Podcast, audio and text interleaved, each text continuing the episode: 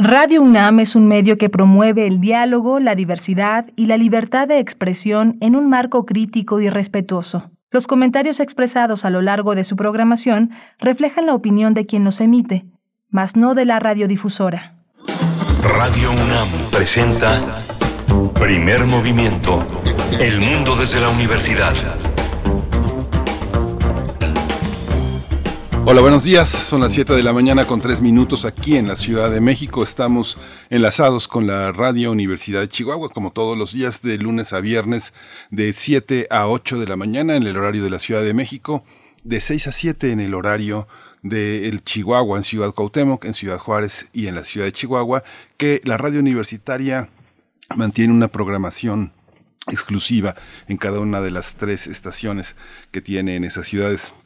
Hoy está Socorro Montes en la conducción de este timón, está Violeta Berber en la asistencia de producción, está Frida Saldívar en la producción ejecutiva y mi compañera Berenice Camacho del otro lado del micrófono. Buenos días, Berenice. Buenos días, Miguel Ángel Quemain. Qué gusto, qué gusto estar con ustedes en este lunes primero de noviembre, Día de Todos los Santos. Pues bueno, estamos aquí acompañándoles en su descanso, si es que lo tienen, y si no, pues en sus actividades laborales y cotidianas. Pues bueno, después, seguramente después de un buen eh, festejo, al menos eh, esperamos eh, se hayan acercado un buen pan de muerto, un, un, chocolate caliente. Pues también estamos, además, además estamos, pues Mm, dando, eh, ya estrenando este horario de invierno que correrá hasta el 3 de abril del próximo año. Así es que bueno, se retrasó una hora, se retrasaron los relojes una hora durante este fin de semana y estamos aquí ya con la luz del sol para iniciar esta emisión de primero de noviembre.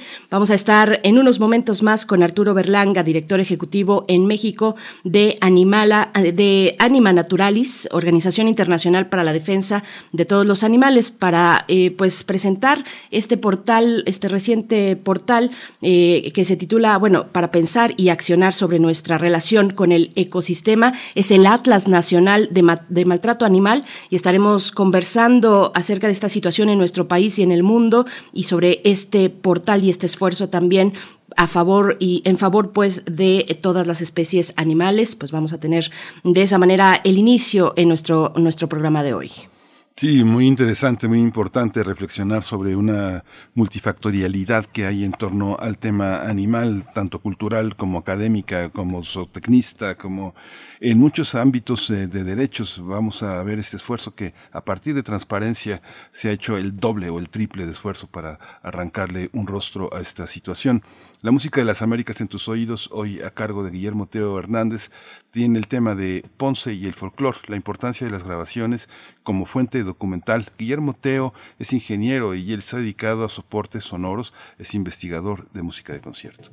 Para la nota del día, en la segunda hora estaremos conversando sobre la prisión preventiva oficiosa y la reciente resolución de la Suprema Corte de Justicia de la Nación. Nos acompañarán dos invitados, Nicole Wett, coordinadora de incidencia eh, en eh, Intersecta, organización feminista que se dedica a la promoción de políticas públicas para la igualdad, y también nos acompañará Arturo Ángel Mendieta, periodista de Animal Político. hoy la poesía necesaria está a cargo totalmente de Berenice Camacho.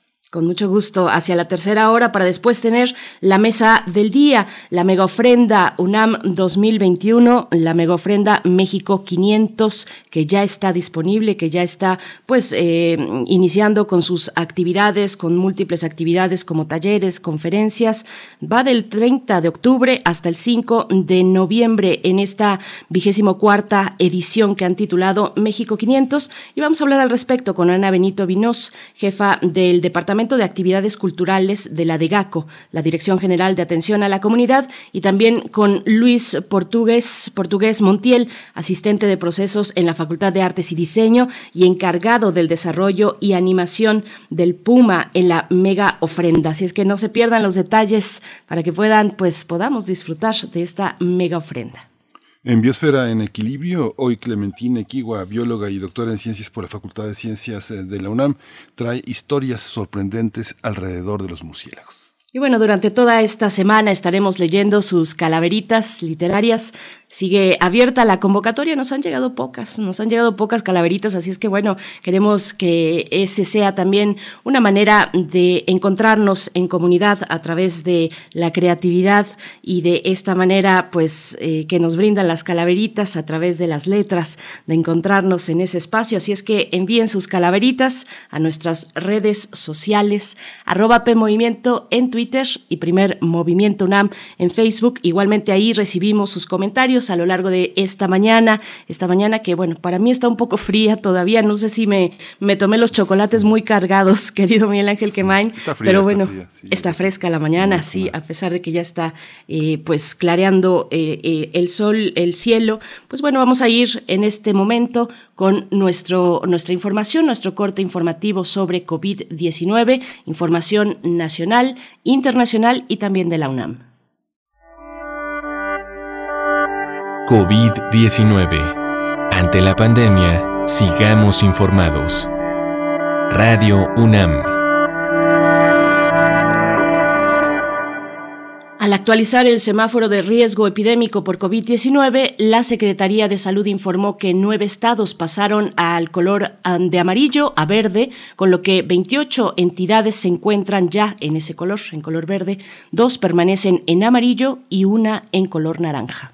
La Secretaría de Salud informó que en las últimas 24 horas se registraron 89 decesos, por lo que el número de fallecimientos de la enfermedad de la COVID-19 aumentó a 288.365. De acuerdo con el informe técnico ofrecido ayer por las autoridades sanitarias, en ese mismo periodo se registraron 1.446 nuevos contagios, por lo que los casos confirmados acumulados aumentaron a 3.807.211, mientras que las dosis de las diferentes vacunas aplicadas contra COVID-19 suman 126.095.919. Los casos activos estimados a nivel nacional por la Secretaría de Salud son 26.915. Rusia alcanzó este fin de semana un nuevo récord de contagios de coronavirus al registrar 40.251 nuevos casos en las últimas 24 horas.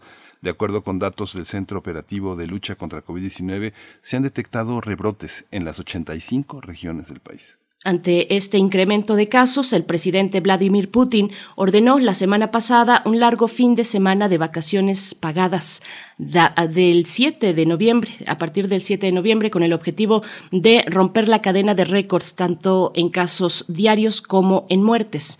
De acuerdo con cifras oficiales, Rusia acumula desde el inicio de la pandemia 8.472.797 casos de coronavirus y 237.380 muertes. En ocasión del Día de Muertos, Raúl Valadez Azúa, del Instituto de Investigaciones Antropológicas de la UNAM y titular del Laboratorio de Paleozoología de esa entidad académica, dijo que con más de 15.000 años de historia, el perro es considerado el mejor compañero en la vida y después de la muerte, aunque hay otras especies a las que también se les relaciona con el más allá, como las mariposas nocturnas, las moscas panteoneras y los tecolotes. El especialista añadió que en tiempos prehispánicos algunos insectos y el murciélago, por ejemplo, eran símbolos del espacio nocturno, del inframundo, concepto asociado a la otra vida.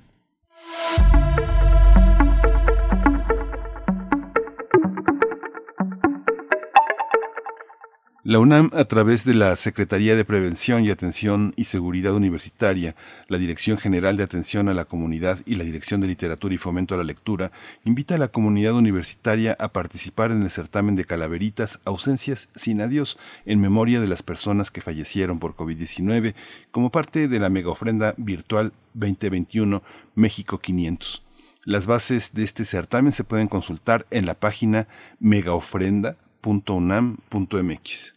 Para el primer lugar hay un premio de 5 mil pesos, para el segundo lugar de 3 mil pesos y para el tercer lugar de 2 mil pesos. Así es que bueno, están las bases de este certamen en la página de la mega ofrenda, megaofrenda.unam.mx. Y bueno, pues cuéntenos, cuéntenos cómo les fue en este fin de semana, cuál es el plan todavía. Pues hoy, hoy es el día de todos los santos, eh, Día de Muertos. Cuéntenos eh, de sus actividades, si asistieron o no a este este gran desfile, eh, este desfile de Día de Muertos en la capital del país, pues bueno, pues eh, titulado Celebrando la vida, pues un, desfile pues algo polémico por eh, pues por la, la, inspiración digamos hollywoodense que hay detrás pero pero que también al cual asisten muchas familias pues para pasar un buen rato y ver desfilar a esta gran cantidad de personajes que se han dado cita que se dieron cita el día de ayer pues en la primera, en el primer cuadro de la capital del país. Cuéntenos cómo, cómo lo vieron, si es que asistieron, eh, envíenos sus fotos también de sus ofrendas en casa. Pues ahí están las redes sociales. Miguel Ángel, nos vamos a ir con música. Vamos a ir con música, vamos, hoy vamos, hoy vamos, hoy vamos a, tener de música. Fíjate que no la, no la tengo marcada. Ah, pues yo por acá. Es un clásico del rock mexicano a cargo de Caifanes, La Llorona. Vamos a irle.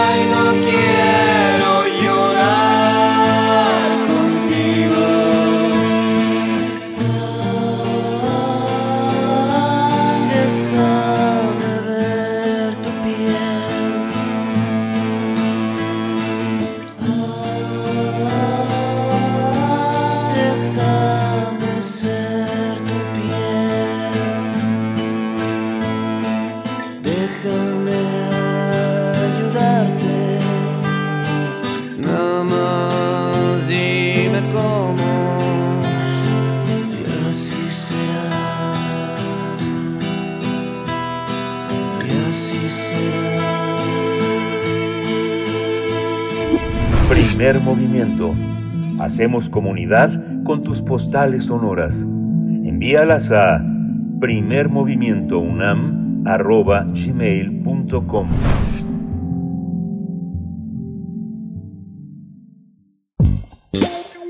Pensar y accionar sobre nuestra relación con el ecosistema.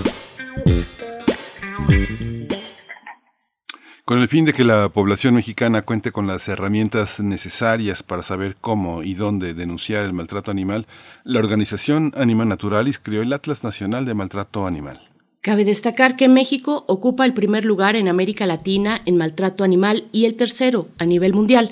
Esto implica que 7 de cada 10 animales domésticos sufren maltrato y al año mueren cerca de 60.000 animales por esta causa, pese a que existen leyes de protección y se considera delito en casi todo el país.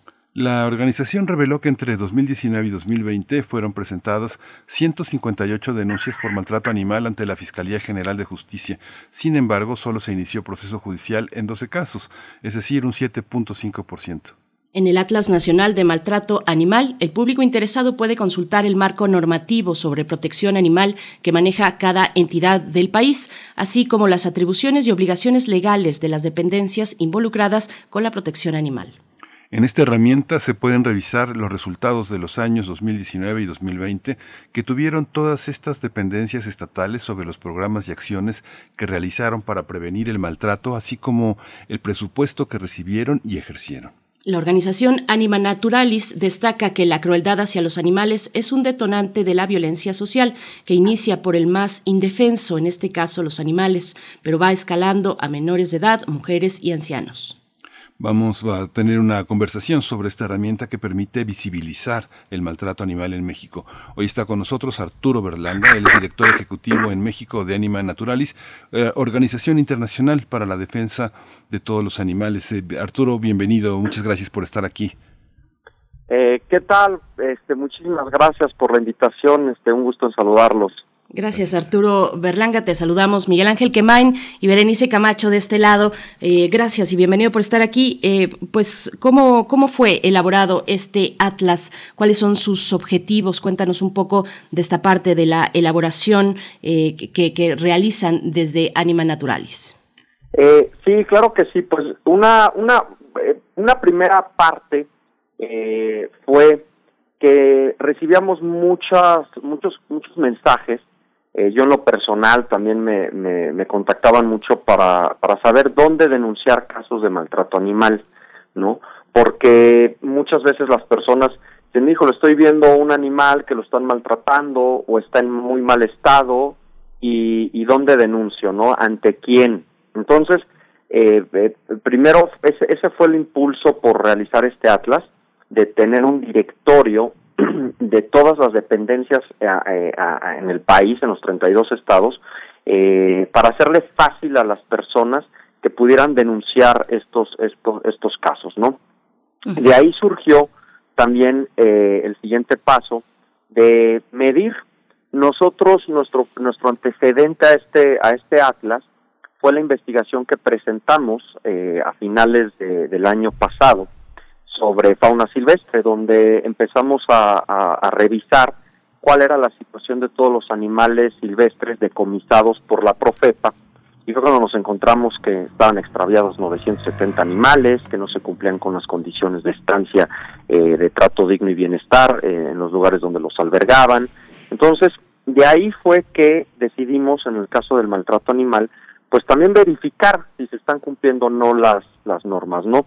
Realizamos una encuesta a nivel nacional y una de las preguntas que nos llamó mucho eh, la atención fue que eh, el 87% de los encuestados dijeron que poco o nada eh, eh, servían los derechos de las, los derechos de los animales en las leyes, ¿no? Esto significa que prácticamente la gente percibe que no se están cumpliendo. Sí hay un marco normativo, sí se considera eh, delito en muchos, eh, casi en todo el país, excepto en dos estados. Eh, tenemos 31 leyes de, estatales de protección animal, pero la percepción es que, que, no, se, no, estaban sirviendo de nada. Y ahí es donde decidimos empezar a verificar la, lo, si se estaba cumpliendo o no, no ver esta situación. Entonces, eh, comenzamos a vía transparencia a recabar información de fiscalías, de los tribunales de justicia, secretarías de medio ambiente, secretarías de educación, procuradurías ambientales, todas las dependencias involucradas en temas de maltrato en cada estado de la República, empezamos a, solicitar información y a recabar datos. Así es como, como, como empezamos a trabajar este atlas y, y, y también, como bien decían ustedes, una herramienta de consulta para las personas, para organizaciones, con artículos y videos de expertos en diferentes áreas. Así es como se, se integra el Atlas. Arturo, cuando eh, eh, eh, las estadísticas son apabullantes, el recuento que ustedes hacen, la, expresión que tú has tenido en medios es muy, es muy clara en torno a la protección a través de leyes, códigos, reglamentos, pero ¿qué hace que no se haga justicia? veíamos, en la semana pasada tuvimos alguna reflexión sobre las, las capacidades de castigo que tienen algunas dependencias, como la Procuraduría Social, que es un tema que también depende depende de, las, eh, de la organización vecinal, la expresión que tienen frente a animales maltratados, azoteas, peleas de perros, cómo entender esta este aspecto de un, una, un área en México que sí tiene para sí tiene como dicen dientes para castigar a los infractores. Dónde se atora dónde se atora el tema eh, mira eh, un, se, se pasa mucho en la diferencia entre eh, cuando es un delito el maltrato animal eh, en materia penal y cuándo es eh, una, una falta administrativa, una sanción que prevé la, la ley y que esa conducta no es un delito, ¿no? Pero sí es una sanción en la ley. Ahí no queda muy claro, eh, porque cada estado de la República, en sus propios códigos penales, tiene algunas conductas que sí las considera delitos y otros no. Por ejemplo, la Ciudad de México no considera, no tipifica los actos de sofilia eh, o, abandono o falta de bienestar en su código penal como lo hacen otros estados. Pero hay estados eh, como Quintana Roo que no incluyen a los animales silvestres en su legislación penal como susceptibles de maltrato. Entonces, hay, no, hay, no hay un criterio de entrada uniforme en materia penal. Sin embargo, en las leyes también nos damos cuenta que no todas las dependencias tienen eh, esos dientes que tú dices para, para poder sancionar, ¿no? O para eh, asegurar a estos animales, ¿no? El, caso de la PAOT en la Ciudad de México o en la PROPAEM, la Procuraduría Ambiental del Estado de México, carecen de facultades para poder sancionar eh, eh y, y también carecen, en el caso de la PAOT, de las facultades para poder remitir a los agresores al Ministerio Público. Eso le toca a la Brigada de Vigilancia Animal. Entonces, no hay tampoco estos criterios realmente uniformes de participación de todas las de todas las autoridades que intervienen.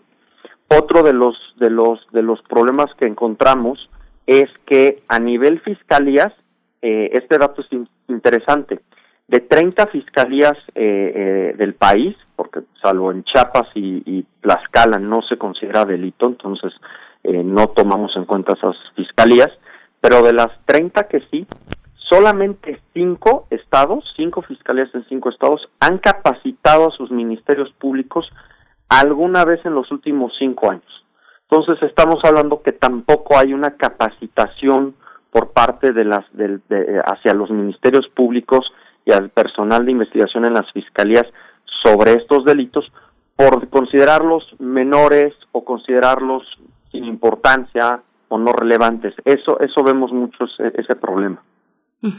Arturo, no existe una escala, un parámetro general, digamos, incluso internacional, no solamente en el país o regional, para determinar qué es o cuál es el nivel de maltrato animal en algún eh, lugar de la República. Esto, esto se tiene porque, bueno, para saber qué se va a castigar eh, o cómo castigar eh, o cómo sancionar, se requiere primero tener una claridad del fenómeno que se está tratando. ¿Cómo, cómo, se, cómo abordar esta cuestión? Sí, el, digamos que el parámetro a nivel mundial, lo que se tiene y, que es lo que prevén aquí todas las legislaciones, son las, son específicamente las lesiones, ¿no? Eh, les, golpes, lesiones, lesiones que provoquen alguna discapacidad al animal o los actos de crueldad de llevarlos hasta la muerte, ¿no? Esos casos específicos son los que se consideran eh, eh, ya penados, ¿no? Y que además tenemos muchísimos. Eh, algo que también nosotros eh, detectamos es que en los últimos años los casos de crueldad hacia los animales han ido aumentando no solamente en número, sino en, en los mismos actos per se. Encontramos eh, una violencia extrema hacia los animales, casos de, de amarrar perros en las vías del tren para que mueran vivos atropellados por un tren, o el caso de Sinaloa que mataron a machetazos un perro, la familia en Tlanepantla. O sea, estamos viendo, eh, quemaron vivos a unos, unos gatitos en, Michoacán de un albergue. O sea, estamos viendo cada vez un mayor violencia y actos de crueldad. Y esos eh, sí se tienen considerados como un parámetro a nivel mundial y están castigados. Ya cosas muy específicas como el, el, el videograbar estos actos de crueldad para difundirlos en redes sociales, no, se, no es un parámetro internacional, pero algunos estados han optado por, por, por poner como agravantes estas, estas, estas, estas conductas, ¿no? Fíjate Arturo que eh, en los años 90 yo tuve oportunidad de hacer un largo reportaje sobre protectoras y todo, y, y yo no sé en qué medida Digo, la, gente que protege eh, a, a, los animales, a los animales mediana, especies medianas, tiene un registro, imagínate, en los 90 no había el registro que tenemos hoy gracias a la tecnología, pero yo vi imágenes verdaderamente espeluznantes No sé si en, qué términos la crueldad ha aumentado. Lo que sí vemos es que, por ejemplo, los crímenes eh, que comete el narco contra familias, las vendetas, son verdaderamente inéditos. Eh, realmente son. Esa crueldad es, es proporcional a, lo que pasa con los animales. ¿Qué, ¿En qué estados registran los mayores índices de maltrato y de crueldad? Y de protección. Eh, acabas de, tocar un punto muy interesante. Les voy a comentar una, una este, un caso real que se, se registró en el estado de Chihuahua hace unos siete años.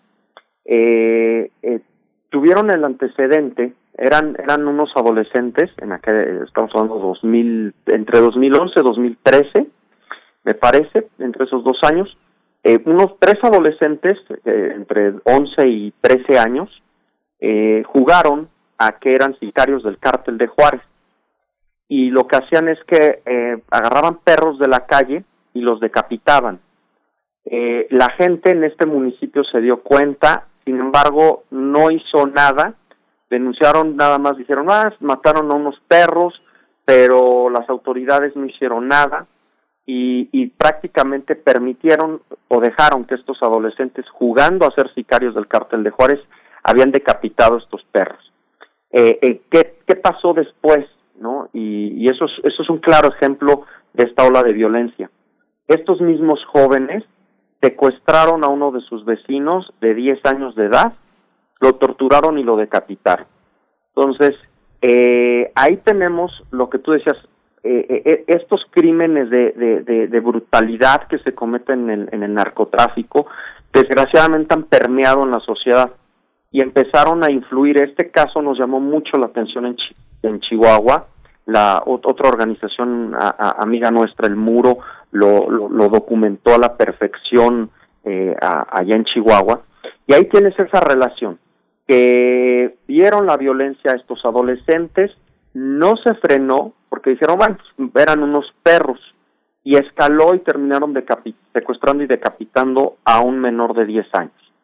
Eh, los vínculos entre esta violencia son altísimos, ya hay muchos estudios, eh, el, FBI lo, lo, lo da como en cursos de capacitación a sus agentes, monitorean el tema del maltrato animal, cosa que en México no. Y, al otro que comentabas de qué estados es donde se reportan los mayores índices de violencia a los animales, definitivamente por, por tamaño y por población, el Estado de México y la ciudad eh, son de los que más eh, reportes y, e índices de, maltrato eh, que generan. Sin embargo, hemos visto muchos estados como Guanajuato, en Sinaloa, Sonora, Guerrero, Zacatecas, Veracruz, tenemos muchos casos de maltrato animal eh, y, con, y que se reportan actos de crueldad. Entonces sí estamos viendo una asociación, como tú decías, en esta, en esta escalada de violencia que va a la par, va una brutalidad hacia los humanos y sí se está detonando una brutalidad y crueldad hacia los animales. Y desgraciadamente las autoridades no están viendo esa conexión.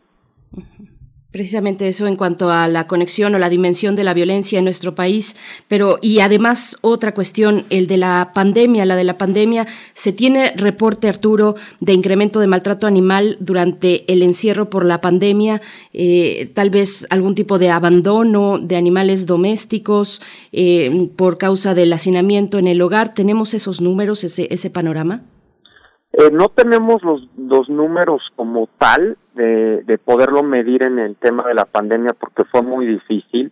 Eh, incluso prácticamente lo que sí medimos es que en las autoridades en la mayoría de los estados, por ejemplo, aquí en la Ciudad de México, eh, la PAOT dejó de hacer estas visitas de inspección por la pandemia, eh, se rezagaron muchísimo en todas estas denuncias eh, por, por estos motivos y solamente pudieron hacer de, de no más del 20% de todas las denuncias recibidas, hacer las visitas de verificación o inspección, eh, abrir estos procedimientos. Entonces estamos hablando que un 80% eh, están empezando a visitar, pero se quedaron de rezago o no se o no se o no se verificaron. Eh, como dices, eh, nosotros los datos los cruzamos con el semáforo delictivo y nos dimos cuenta que en los últimos años, con datos del semáforo delictivo en cada estado, ustedes pueden encontrar que el delito con mayor incidencia en todos los estados es la violencia familiar, por arriba del homicidio o por arriba del secuestro o, de, o del robo, del narcomenudeo. El delito de violencia familiar es el que más eh, índice tiene y es el que no se habla. Y como bien dices, eh, eh, empiezan los hogares y se encontró una altísima relación en los casos en que el agresor, las muchas mujeres corrían ya riesgo por la pandemia, el confinamiento, estar encerradas con su agresor y, muchos este, colectivos feministas y medios lo, lo, comentaron. También sucede con los animales. Ellos son los son la primera los primeros en recibir estas agresiones y como decían ustedes al principio escala a niños, escala a mujeres Fíjense un dato interesante, el 78, eh, eh, hace cuatro años el FBI presentó ese dato eh, que, levantaron a nivel nacional.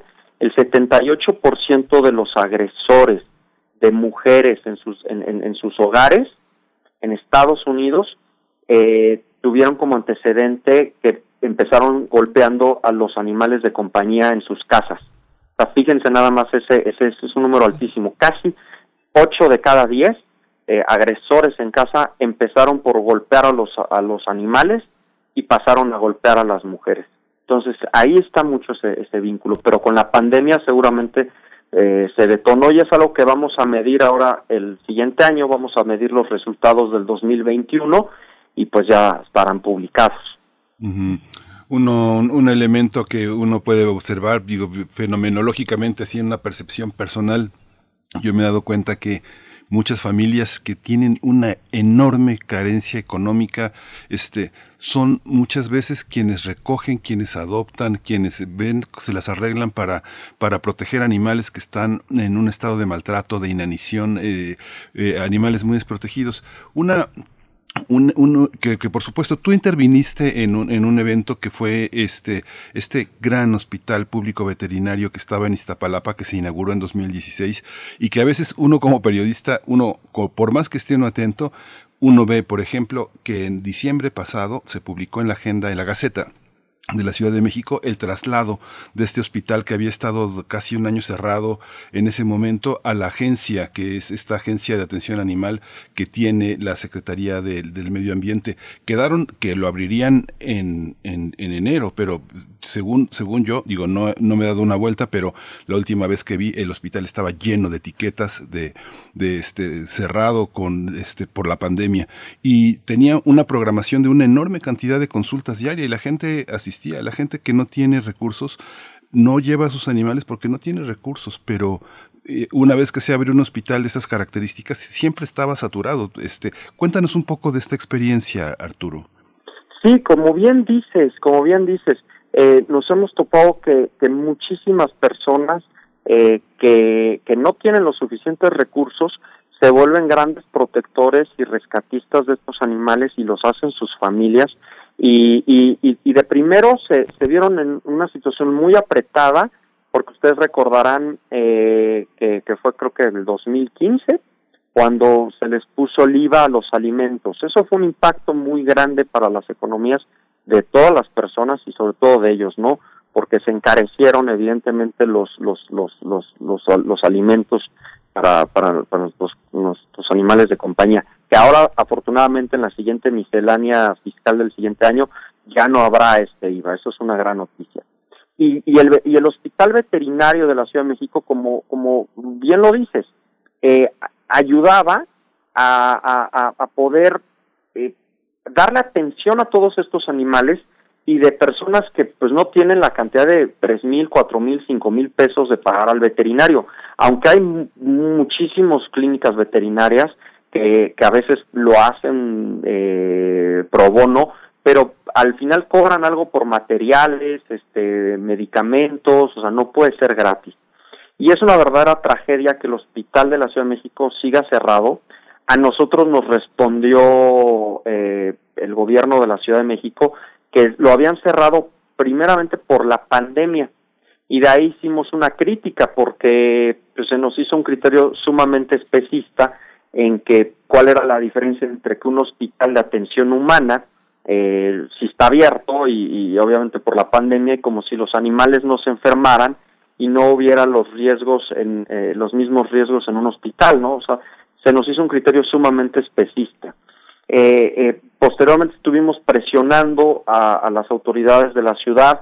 Fue esta transición como dices que de la secretaría de salud pasó a la agencia de atención animal eh, que pertenece a SEDEMA pero no les dieron presupuesto. Y entonces eh, nos encontramos en que no, no están en operación este hospital porque no hay un presupuesto, pero al mismo tiempo detectamos inconsistencias en el gobierno de la ciudad cuando en el 2019 el Fondo Ambiental Público, eh, que por la propia Ley de Protección Animal de la Ciudad de México menciona que este fondo dotará de recursos eh, para, para la protección de animales cuando nosotros preguntamos a, al, al, al, fideicomiso, este fondo, a la, unidad de transparencia del fondo, nos respondió que habían destinado una cantidad un poco arriba de los 5 millones de pesos. Sin embargo, cuando le preguntamos a la SEDEMA y a la GATAN qué acciones habían realizado con, esos 5 millones de pesos que se asignaron en, de este fondo, las dos autoridades, las dos dependencias, no nos dijeron que no tenían conocimiento.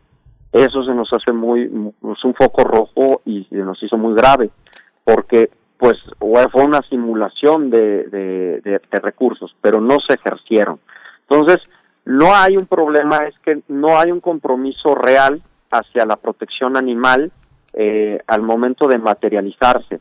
Vemos iniciativas en los congresos, vemos, no nos sirve prácticamente de nada que en la Ciudad de México la propia constitución pues diga que todos tenemos una obligación legal y un deber ético hacia los animales y que tienen derechos y es una linda narrativa eh, jurídica en la constitución pero cuando en la realidad no se le asignan presupuestos a estas dependencias no se abren no se capacitan a, a, los ministerios públicos. Mismo aquí la, la, Fiscalía de la Ciudad de México, aunque tiene una, una fiscalía especializada en delitos ambientales y que incluye el tema de los animales, pues no están capacitados en estos temas todas las agencias del Ministerio Público, eh, no, no se le dan las debidas atribuciones a la PAO, eh, no se dan los presupuestos, en campañas y, programas de educación tampoco se, se, destinan recursos ni se, ni se implementan acciones. Sí vemos entonces ya en la realidad, ah, y no solamente en la Ciudad de México, a nivel nacional, salvo pocos estados, que ha sido una simulación nada más narrativa de leyes, eh, lo que tenemos en materia de protección animal y prevención de, del maltrato. Pues Arturo Berlanga, nos quedan todavía muchos temas eh, que es de importante y necesaria difusión. Eh, antes de pasar a, esta cuestión de cómo, cómo hacerle eh, si uno detecta que en su vecindario, que en su barrio, pues se está dando alguna situación de maltrato animal, a qué autoridades acudir. Antes de ello, te pediría también que nos des un panorama, pues breve, sucinto de, de la regulación del trato de animales de granja y para consumo humano. ¿Cómo estamos en ese panorama, Arturo? Sí, eh, bueno, eh, a, tu primera pregunta, yo le pido a todas las personas que nos escuchan que cuando vean un caso de, de maltrato, de violencia hacia un animal, inmediatamente hablen a la policía, e incluso antes de ponerse a grabar con sus teléfonos y subirlo a redes sociales, eh, que hablen a la policía, cualquier policía del país, sea eh, la, la, policía de la Ciudad de México, la policía municipal, la policía estatal, donde sea, tienen la obligación de intervenir. Entonces, hablen primeramente a la policía y la policía si, si, si, si, si están haciendo un acto de violencia hacia el animal, deberá detener al agresor y ellos mismos presentarlos al Ministerio Público, ¿no?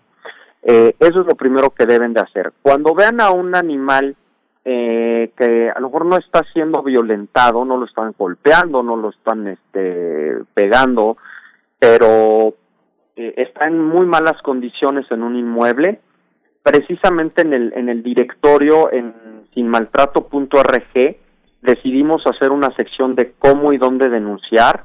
Es una guía de cuándo es un delito, que lo sepas detectar, cuándo es una falta administrativa, ante qué autoridad, y encontrarán ahí un directorio en, por estado que les da todas las dependencias que intervienen, teléfonos, eh, ligas que los van a remitir directamente a las páginas de denuncia. En el caso de, de, México, en la PAUT, eh, están los eh, vínculos, las ligas para que los, los, los redireccionan inmediatamente a, al portal de donde de denuncia y, y ahí van a encontrar toda esta orientación. Lo mismo en los casos de animales silvestres, está el directorio de la Profepa, si ven un, animal silvestre abandonado, etcétera, ahí es federal, entonces tienen también el directorio de la Profepa. Y con los animales de granja, eh, ahí desgraciadamente, pues ah, es, es una violencia normalizada, es una violencia ilegalizada, ¿no? Porque se, se les considera, bueno, que son para consumo, para eso están, entonces eh, van al matadero y, los consumimos. Sin embargo, sí existen eh, normatividad, empezando por la Ley Federal de Sanidad Animal, que establece los criterios de cómo deben de ser eh, trasladados, darles el, mayor bienestar posible a estos animales, y está la, la, la norma oficial, la 033.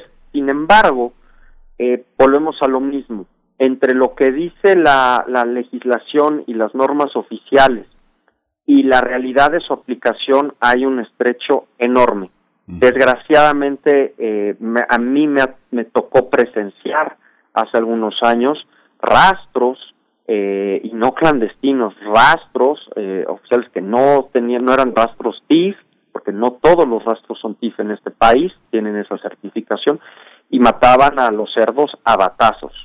¿no? De, esa, de ese tamaño. Entonces, incumpliendo tanto la norma oficial como la ley, entonces, eh, o trasladan a los animales no en las condiciones de, de, de, que deben de trasladarlos. Entonces, realmente ahí sí estamos todavía mucho peor, porque estos animales sí viven literal en condiciones de verdaderos infiernos y, y, y, y, no pasa nada, ¿no? Desgraciadamente, no, no, no hay una supervisión de las autoridades sanitarias en estos casos por verificar que estos procesos eh, que hay se cumplan. Sí, hay una cosa Arturo que ya finalmente ya tenemos que cerrar esa conversación, pero quiero hacerte, quiero pedirte una, una breve reflexión sobre lo que personalmente considero que son unos héroes. Depende del código postal, pero hay mascotas que, eh, animales de compañía que, cuyo principal problema es que no estén bien peinados, ¿no? Hay unos, hay unos lugares donde ese es el problema. Pero, sin embargo, siempre hay un veterinario. Yo escuchaba, yo veía las encuestas en hace algunos años, eh, quienes escogen la carrera de veterinaria lo supieron desde niños. Desde el 85% de los veterinarios reporta que desde niños. Pero cuando avanza la carrera, una de las grandes frustraciones para muchos veterinarios es tener que dedicarse a poner una clínica veterinaria, ¿no? Sin embargo, en la mayoría de las clínicas veterinarias, gran parte de los veterinarios siempre hacen algo por los animales de manera gratuita, de manera comprometida. Te pediría un poco una reflexión. ¿Cuál es la situación de las veterinarias? ¿Cómo influyen?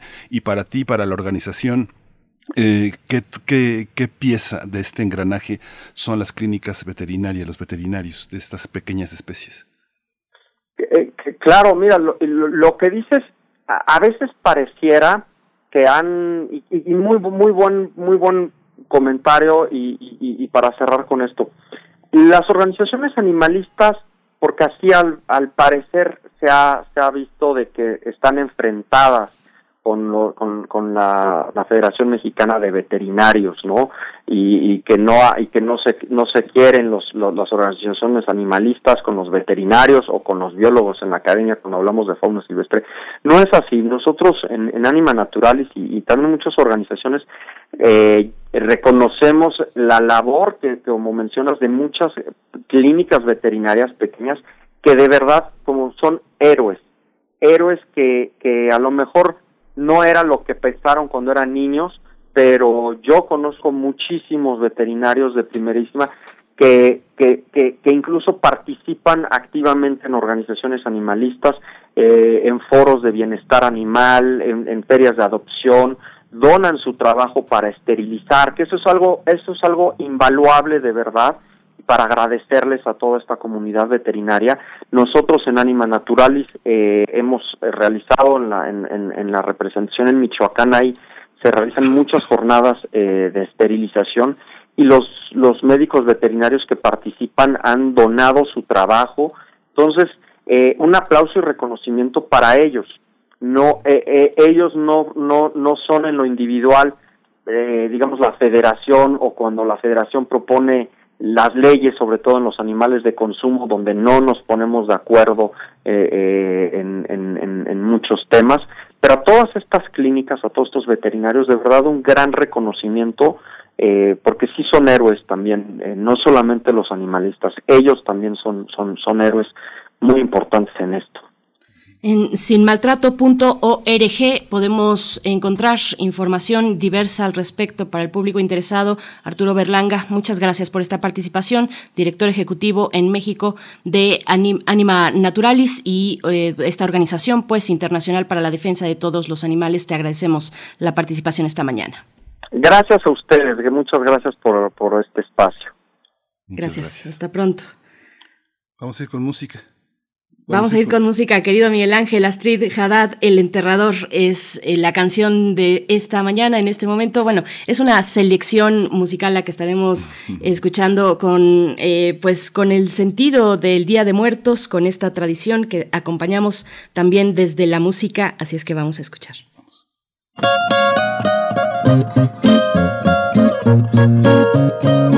por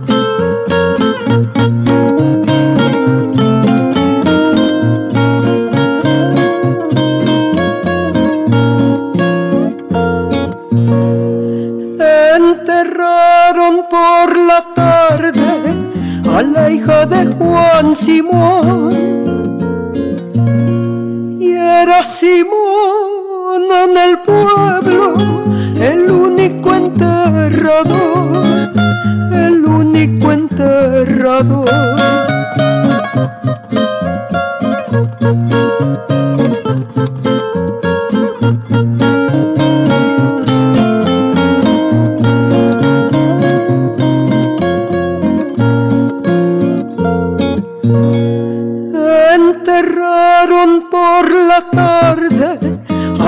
De Juan Simón. Y era Simón en el pueblo el único enterrador, el único enterrador. Primer movimiento. Hacemos comunidad con tus postales sonoras. Envíalas a primermovimientounam.gmail.com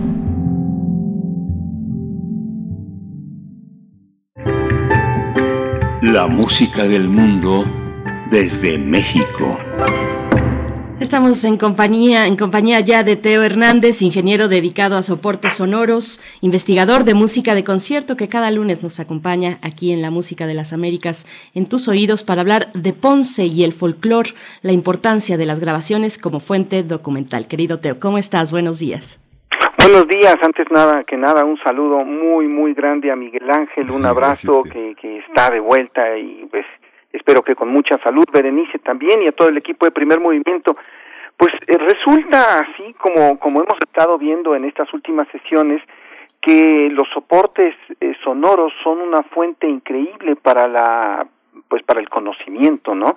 Eh, fue el Día Mundial del Patrimonio Audiovisual, fue el 27 de octubre y por eso le estamos dando especial énfasis a, este a este tipo de documentación, ¿no? Por eso estamos hablando de soportes sonoros.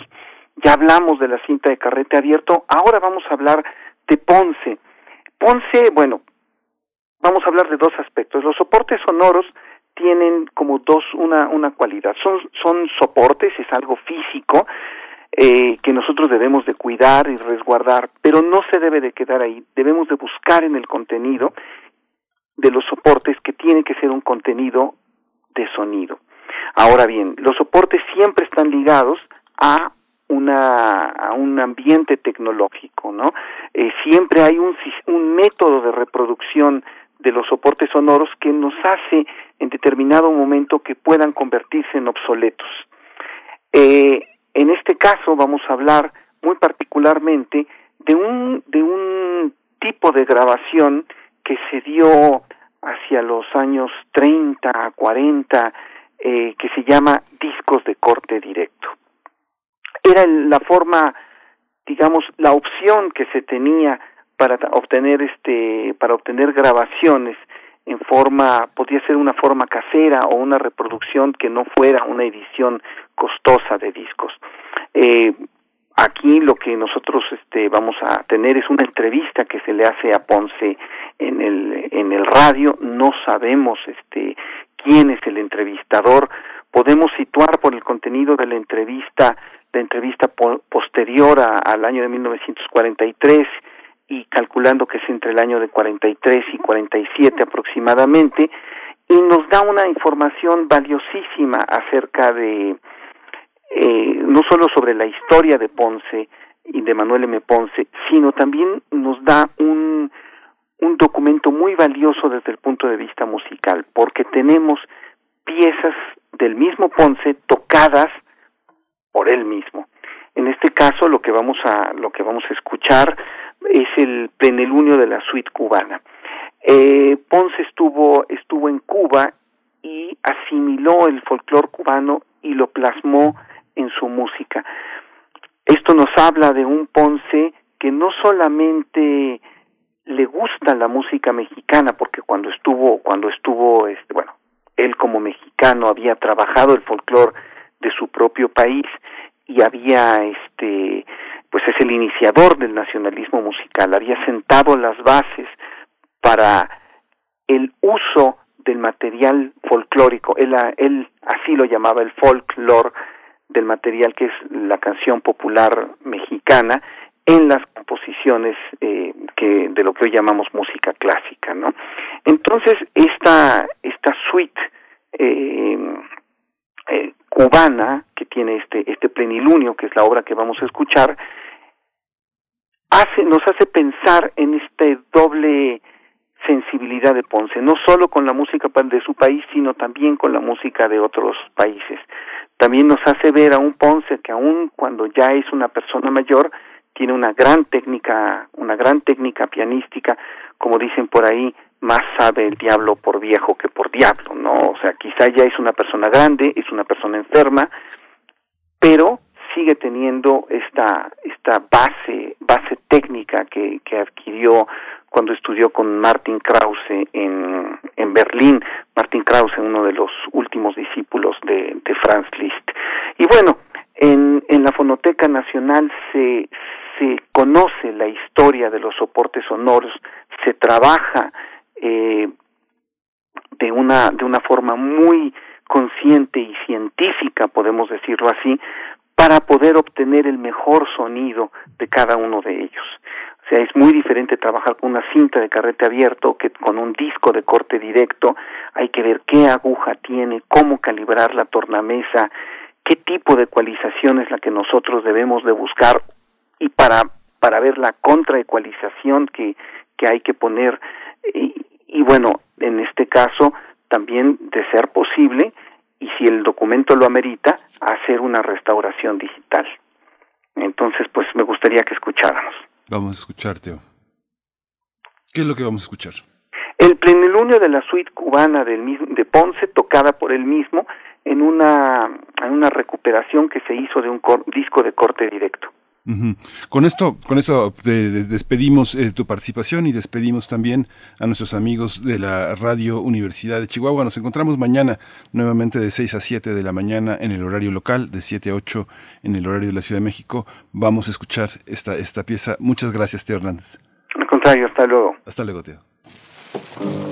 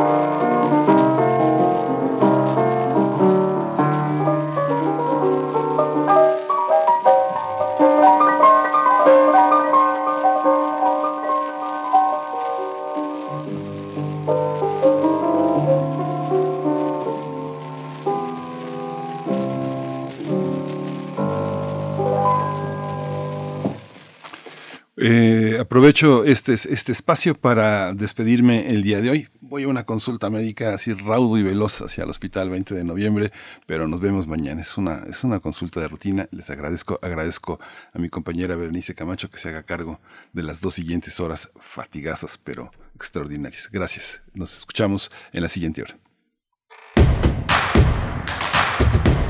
Encuentra la música de primer movimiento día a día en el Spotify de Radio UNAM y agréganos a tus favoritos.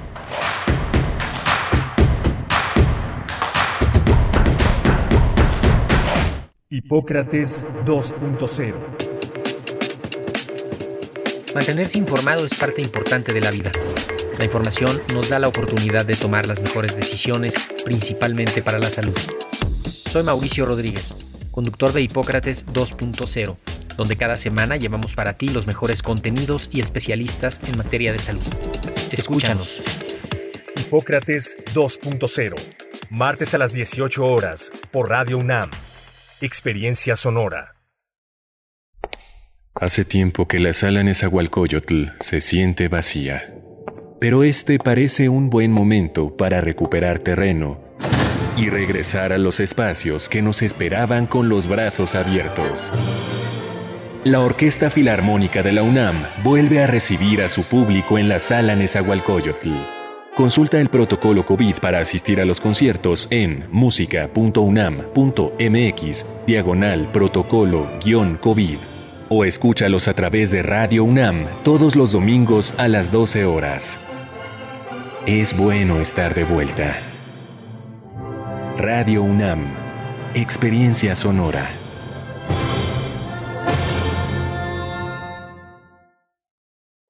¿Qué tienen en común Margarita la distraída y Patricio el olvidadizo?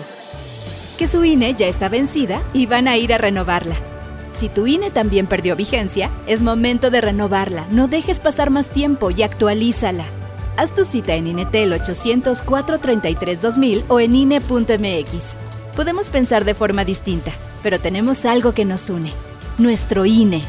¿Mi INE? Nos une. La vacuna contra la COVID-19 es segura, universal y gratuita. Nadie puede vendértela ni pedirte dinero para que te la pongas. Si necesitas denunciar a una persona servidora pública, visita sidec.funcionpublica.gov.mx o llama al 911. Cuidémonos entre todos. Vacúnate y no bajes la guardia. Secretaría de Salud. Este programa es público ajeno a cualquier partido político. Queda prohibido el uso para fines distintos a los establecidos en el programa. Walmart ofrece ahora por primera vez una selección limitada de novias para colonizadores. La novia modelo colonizador de Walmart está cuidadosamente seleccionada por su fuerza, adaptabilidad, agilidad, perseverancia, aptitudes de pionera y por supuesto una buena dosis de donaire. Los problemas humanos. Los problemas humanos. Radiodrama de la serie de historias populares, fantasía y ciencia ficción. Ciencia ficción. Una coproducción del Fonca y Radio UNAM. Escúchalo el sábado 6 de noviembre a las 20 horas. Sábado 6 de noviembre a las 20 horas. Radio UNAM. Experiencia sonora.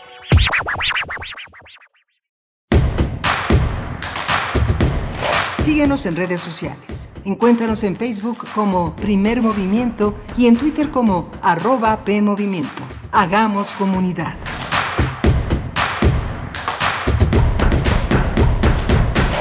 Buenos días, bienvenidos, bienvenidas. Estamos iniciando nuestra segunda hora de transmisión, hoy que es lunes primero de noviembre, ya llegó noviembre y llega con el festejo del Día de Muertos, el Día de Todos los Santos, el día de hoy, mañana de los fieles difuntos y estamos aquí acompañándoles durante este, que para algunos es eh, descanso, para otros no. Aquí estamos trabajando y acompañándoles en sus actividades. También igualmente nos sumamos en este momento a la radio Nicolaita. Saludos, saludos a Morelia en el 104.3. Cuéntenos en Morelia cómo se está viviendo este día, pues este día, eh, este festejo que, nos toca un poco extraño, pues por la, las condiciones que nos ha traído la pandemia, pero bueno, sabemos que eh, el estado de Michoacán es uno de los eh, sitios más importantes con respecto a estas festividades del Día de Muertos, con una riqueza cultural impresionante. Así es que, bueno, cuéntenos en redes sociales cómo les va, cómo les va en este día de festejo, cómo les fue también en el fin de semana.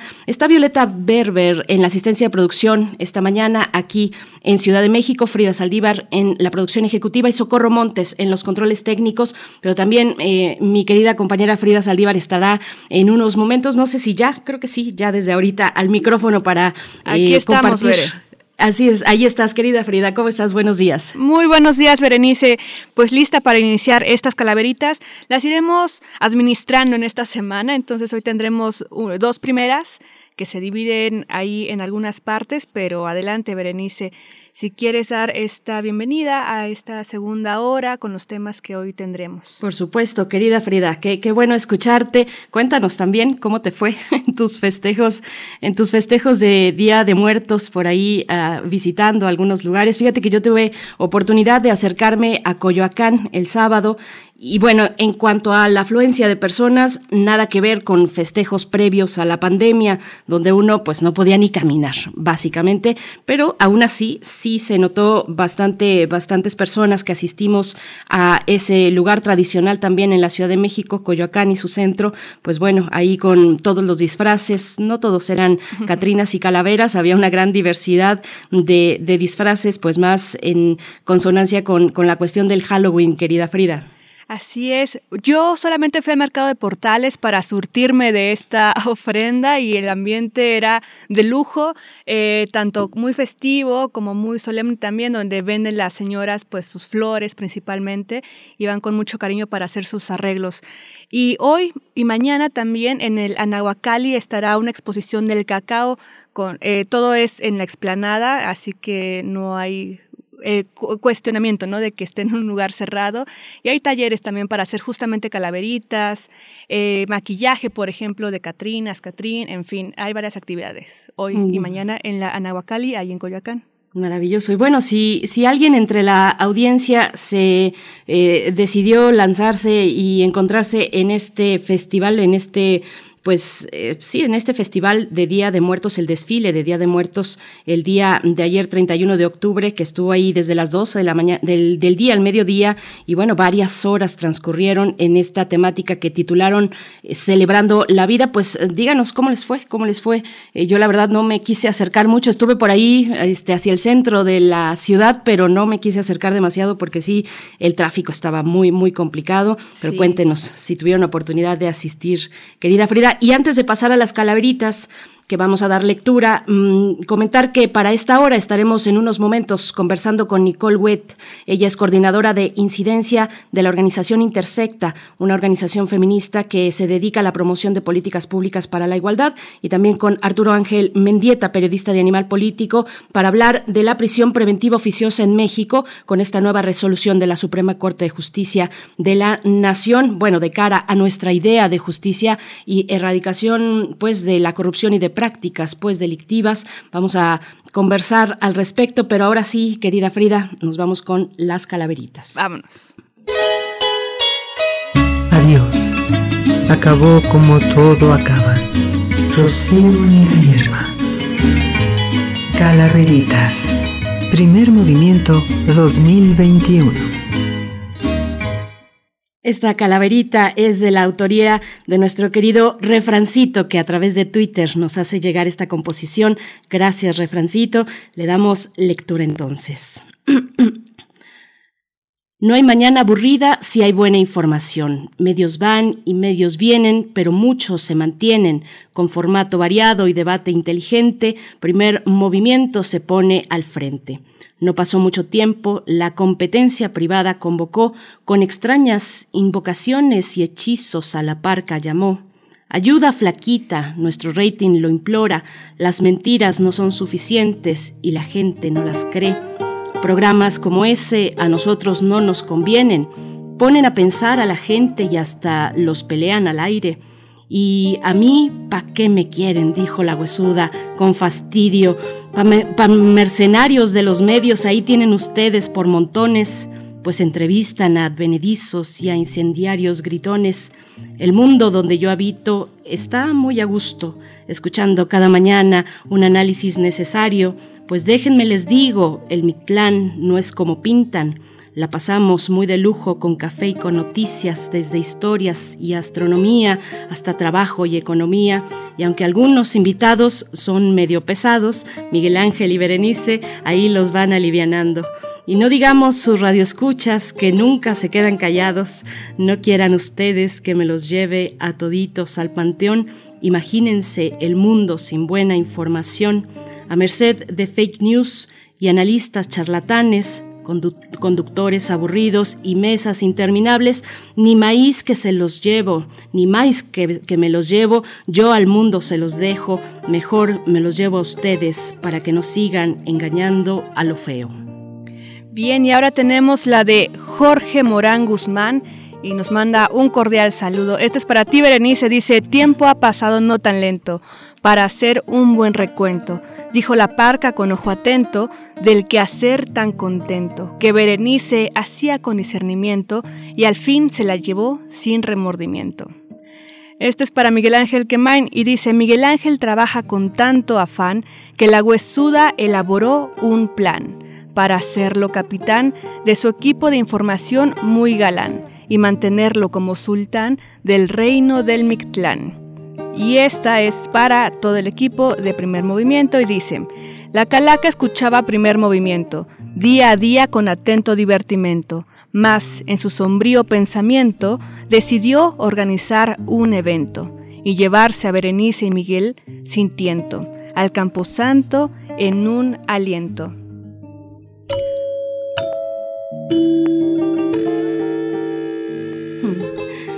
Muchas gracias a Refrancito y a Jorge Morán que nos hacen llegar sus composiciones, sus calaveritas literarias para ir compartiendo con ustedes. Está abierta la convocatoria, querida Frida, todavía para que nos envíen y podamos dar lectura a lo largo de esta semana. Así es, Berenice, envíenos estas calaveritas y aquí las estaremos leyendo con mucho gusto.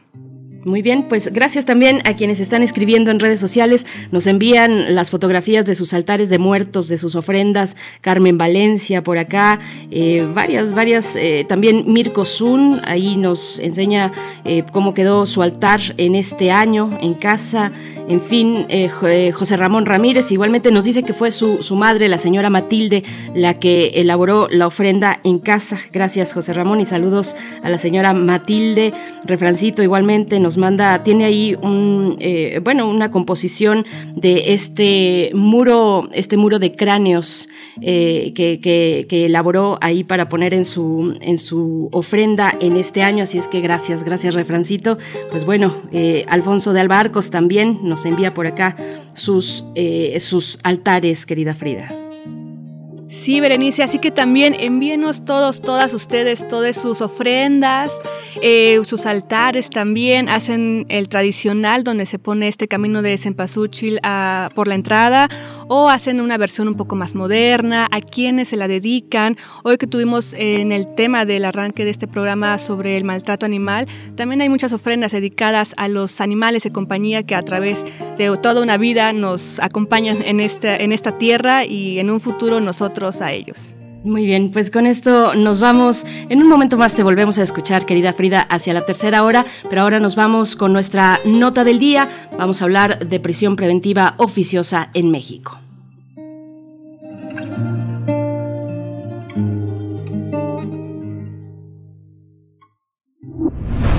Primer movimiento. Hacemos comunidad en la sana distancia. Nota del día.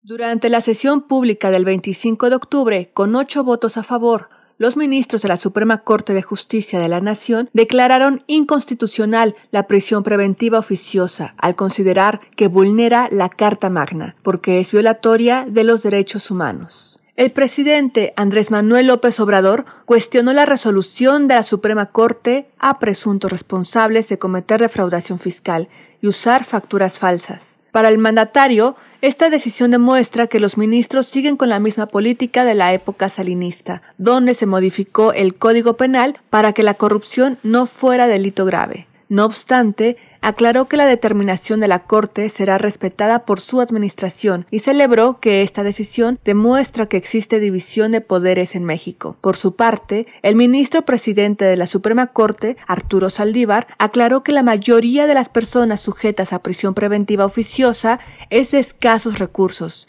y explicó que al tratarse de una condena sin sentencia, por regla general, se castiga a la pobreza. Sobre este tema, Animal Político y la organización Intersecta realizaron una investigación para conocer el efecto de la prisión preventiva oficiosa. Para hablar sobre este tema y la resolución de la Suprema Corte, nos acompañan Nicole Wett, coordinadora de incidencia en Intersecta, organización feminista que se dedica a la promoción de políticas públicas para la igualdad, y Arturo Ángel Mendieta, periodista de Animal Político. Bienvenidos. Muchas gracias a ambos, Nicole Wett, Arturo Ángel Mendieta, gracias por estar aquí esta mañana, esta mañana de Día de Muertos. Les agradecemos doblemente este esfuerzo. Nicole, ¿cómo estás? Mm, creo que yo no estoy escuchando a Nicole, pero en unos momentos nos volvemos a enlazar con ella. Arturo Ángel Mendieta, ¿me escuchas? Buenos días. Perfecto, gracias. Ahí estás, Nicole. Buenos días, Nicole, ¿cómo estás? Bienvenida a Primer Movimiento. Hola, ¿qué tal? Buenos días. Qué gusto estar por acá de nuevo. Gracias por la invitación. Al contrario, gracias a ti por, por aceptar en esta mañana, además que es de Día de Muertos y que, y pues bueno, uno, uno eh, se, se va por las actividades de descanso, pero te agradecemos doblemente que estés aquí. Igualmente para ti, Arturo Ángel Mendieta, bienvenido. Hola, ¿cómo están? Muy buenos días. Un gusto estar con ustedes. Gracias, gracias a ambos. Pues cuéntenos de esta investigación, este esfuerzo conjunto que realizaron eh, la organización Intersecta a la que tú perteneces, Nicole Wett, y Animal Político, donde eres reportero Arturo Ángel. Cuéntenos, eh, Nicole, empezamos contigo. Eh, ¿Cuál fue la necesidad que vieron detrás? Bueno, hay un hay una discusión ya muy larga respecto a la prisión preventiva oficiosa desde aquella modificación del artículo constitucional, pues precisamente para ampliar el catálogo de delitos que, que ameritarían prisión preventiva oficiosa. Cuéntenos de lo que vieron ustedes, del trabajo que han realizado y, el, digamos, la necesidad de realizar este esfuerzo conjunto, Nicole. Claro que sí, eh, precisamente creo que eh, la inquietud que tenemos desde, desde Intersecta y que eh, qué gusto estar por acá con Arturo porque encontramos una excelente mancuerna con, con Animal Político, eh, fue ver qué, qué efectos había tenido esta reforma, ¿no? O sea, la prisión preventiva oficiosa, como sabemos, está en el artículo 19 constitucional desde la reforma de 2008, ¿no? Desde que empezamos con nuestro ahora ya no tan nuevo sistema de justicia. Eh, pero en realidad la, la reforma del, del artículo 19 en 2019, eh, pues no sabíamos necesariamente qué, qué efectos o qué consecuencias estaba teniendo, ¿no? Y para nosotras en Intersecta era una preocupación saber a quiénes estaba afectando eh, esta reforma particularmente a quienes estaba afectando desproporcionadamente. Eh, y como sabes, Intersecta somos una organización feminista, entonces teníamos un particular interés en saber cómo estaba afectando eh, a las mujeres, ¿no? Entonces esa fue un poco la motivación detrás de, de, hacer esta investigación. Eh, este este reportaje y este especial que, sale con Animal Político es, es una parte de la investigación que desde Intersecta llevamos haciendo casi dos años en, en, este sentido y que además, bueno, seguirá, seguirá saliendo eh, más material. Estamos prontas a presentar eh, otro informe al respecto, pero, pero precisamente era decir, ¿qué ha pasado? ¿no? O sea, porque parecía ser algo, eh, fue muy controversial en su momento, hubo muy poco, eh, muy poca oposición por parte del movimiento feminista a esta ampliación de, de los catálogos, incluso hubo mucho empuje por parte del movimiento feminista hacia la inclusión de ciertos delitos. Y entonces eso era lo que queríamos saber, esa era la pregunta que guió toda la investigación. ¿A quién ha estado afectando esto eh, y particularmente a quién les ha afectado desproporcionadamente? Será interesante que más adelante nos comentes, Nicole, de cómo los feminismos pues han entrado a este debate. En un principio tal vez, siempre se ha dicho, creo que eh, la vía penal no es necesariamente la más deseada, la más deseable. Hay muchas condiciones ahí que en cuestiones, por ejemplo, domésticas, pues que no necesariamente estarían favoreciendo a, las, a la lucha de las mujeres. Pero vamos contigo, Arturo Ángel. Cuéntanos cómo se suma Animal Político a esta investigación, cuáles son los hallazgos, el trabajo que desde el periodismo ustedes han realizado con respecto a la prisión preventiva oficiosa, Arturo. Sí, claro. Eh, bueno, en el mismo sentido de, de, Intersecta, ¿no? Creo que ahí coincidimos en la, en la, en la preocupación que y sobre todo las dudas que a nosotros desde un principio, pues dado que veníamos, eh, ya teníamos eh, conocimiento y experiencia de cómo venía eh, funcionando el sistema penal, pues son muchas las historias de, lamentablemente, de impunidad que hemos documentado en los años desde el periodismo, ¿no? y, y, la verdad es que los expertos nos lo decían desde un principio, e incrementar, pues, delitos que, aunque el presidente llama delitos graves y, él lo mencionó como estar agravando delitos, la realidad es que lo único que, que, que, que, se ha provocado es que haya cada vez más delitos por los cuales a una persona la pueden encarcelar de manera automática mientras se le investiga, sin que se haya probado ningún delito, ¿no? Eso es lo, eso es lo que se llama la dichosa prisión preventiva oficiosa, no es una sentencia adelantada, no, no debería de serlo, no debería de ser un castigo, es solamente una medida para garantizar que una persona a la que sigues investigando y que ni siquiera sabes si la vas a terminar acusando, si vas a tener las pruebas, solo para garantizar que esté eh, eh, presente en el proceso. Y en realidad la ley contempla 14 distintas medidas para garantizar que esa persona eh, no huya, no destruye evidencia, no, no, no, no ataque, no agreda a las víctimas siempre y cuando sea necesario. Y de esas 14 medidas, meter a la cárcel a alguien es, la última de las excepciones, porque literalmente lo que significa, para decirlo tal cual como dice sin rodeos, es encarcelar a personas inocentes, porque pues hay que recordar que en México eh, todo el mundo es inocente hasta que se le presume, hasta que se le prueba lo contrario, ¿no?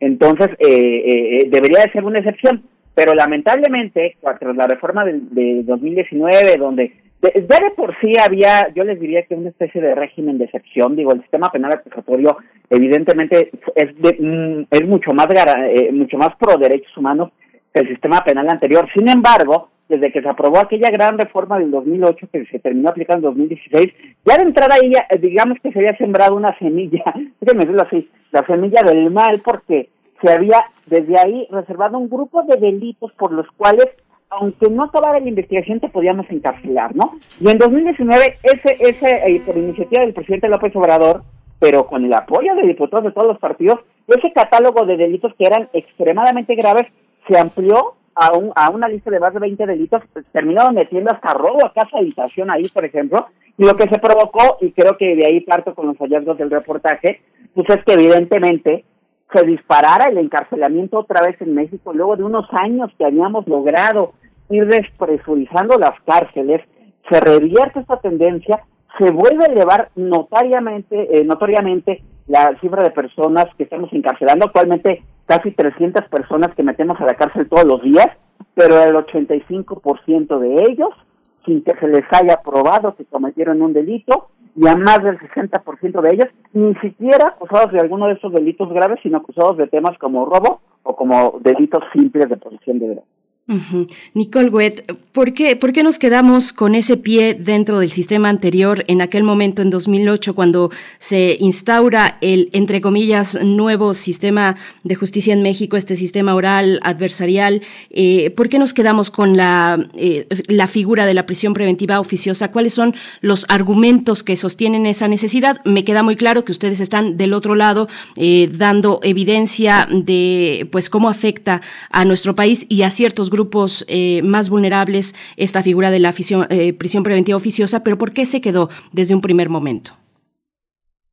Eh, pues más bien no fue que se quedara, sino, sino que como tal la prisión preventiva oficiosa y tal cual está redactada en el artículo 19 constitucional hoy en día, em, es ahí cuando realmente empieza, ¿no? en nuestra investigación lo que hemos descubierto es que siempre en este país, ¿no? Desde hace más de un siglo, eh, ha habido esta, esta figura de una manera u otra, ¿no? No se llamaba así, pero siempre se ha podido eh, encarcelar a personas eh, automáticamente, ¿no? Pero como tal, la prisión preventiva oficiosa surge de esta reforma, ¿no? O sea, e, esta, esta eh, noción que dice eh, la Constitución como que los jueces deberán dictarla oficiosamente, ¿no? O sea, obligatoriamente, automáticamente, eh, para ciertos delitos, se incluye en la reforma de, de 2008, ¿no? Y, y hay que entender también un poco el contexto de, esta reforma, ¿no? Eh, en realidad lo que se estaba haciendo y como se estaba justificando eso era por el tema del narcotráfico, ¿no? Como pensando en que tenemos a estas personas que son muy poderosas, muy este peligrosas también y entonces en lo que son peras y son manzanas hay que tenerlas en prisión, ¿no? Pero me gustaría justo retomar algo de lo que decía Arturo y que me parece muy importante eh, poner énfasis y es que la prisión preventiva, o sea, y sobre todo dado la discusión de la Corte de la de la semana pasada, la prisión preventiva en México es una medida cautelar, ¿qué quiere decir? Que se puede se puede dictar prisión preventiva de manera justificada cuando una persona, ya sea que sea riesgo de fuga o que pueda, eh, por ejemplo, ser un riesgo para víctimas o para testigos, ¿no? O sea, cuando una persona, hacemos esta evaluación, o en teoría, ¿no? El Ministerio Público y las unidades de medidas cautelares deberían de estar haciendo esta evaluación de la situación y decir, esta persona, en lo que son peras o son manzanas, sí necesita estar en prisión, porque si no, o no va a estar aquí para el proceso, ¿no? Porque se va a ir, o puede eh, lastimar el mismo proceso, ¿no? Y entonces esa es justificada, pero por supuesto que implica que las autoridades hagan su chamba, ¿no? Y hagan su trabajo. La oficiosa es justo la que nosotros, eh, desde nosotras desde Intersecta y con Animal Político estamos señalando en este eh, reportaje que ha disparado los números de encarcelamiento de personas, incluso durante pandemia, cuando todas las recomendaciones internacionales decían hay que despreciar las cárceles, la oficiosa se dicta sí o sí, solo por virtud del delito al que se te está vinculando. Hay un indicio de que a lo mejor tú tuviste que ver, ¿no? Con esta, eh, con esta comisión del delito. Y entonces es lo que se resuelve, si sí tuviste, si no tuviste, ¿no? Te meto a la cárcel. Y te meto a la cárcel no seis meses, no un año. En teoría el límite constitucional son dos años, pero hay gente que puede estar en prisión preventiva 14 años. Para que después les digan, ay, usted disculpe, estábamos equivocados, vaya a ser libre y vivir su vida, ¿no? Entonces, nosotras lo que estamos señalando es, existe la medida cautelar de prisión preventiva, ¿no? Porque un poco la, la discusión de la semana pasada parecía ser como se elimina la posibilidad de prisión preventiva absolutamente. Por supuesto que no. Digo, podemos tener ese debate en algún otro momento, ¿no? Pero la prisión preventiva justificada es lo que incluso en el ámbito internacional, pues sí están de acuerdo los organismos internacionales. La que total y, y completamente señalan que es violatoria de derechos humanos es la oficiosa. ¿Por qué? Porque eres inocente todavía, no hay razones para que estés en prisión, no se justifica que estés en prisión y aún así estás encarcelado, ¿no? eh, y otra vez, esta es una medida, o sea, tal cual como existe oficiosamente, que surge de esta reforma y surge en un contexto de narcotráfico y demás, ¿no? Pero siempre podríamos haberlo hecho, siempre podríamos haber eh, dicho, estas personas necesitan estar en prisión porque son un riesgo. Pero eso, otra vez, implica que el Ministerio Público, que las unidades de medidas cautelares hagan su chamba. Y por supuesto que es muchísimo más rentable solamente presumir, como hace la Ciudad de México, por ejemplo, ¿no? ¿Cuántas personas encarcelas en prisión preventiva sin que tengas que decir que lo estás haciendo porque no sabes hacer tu chamba?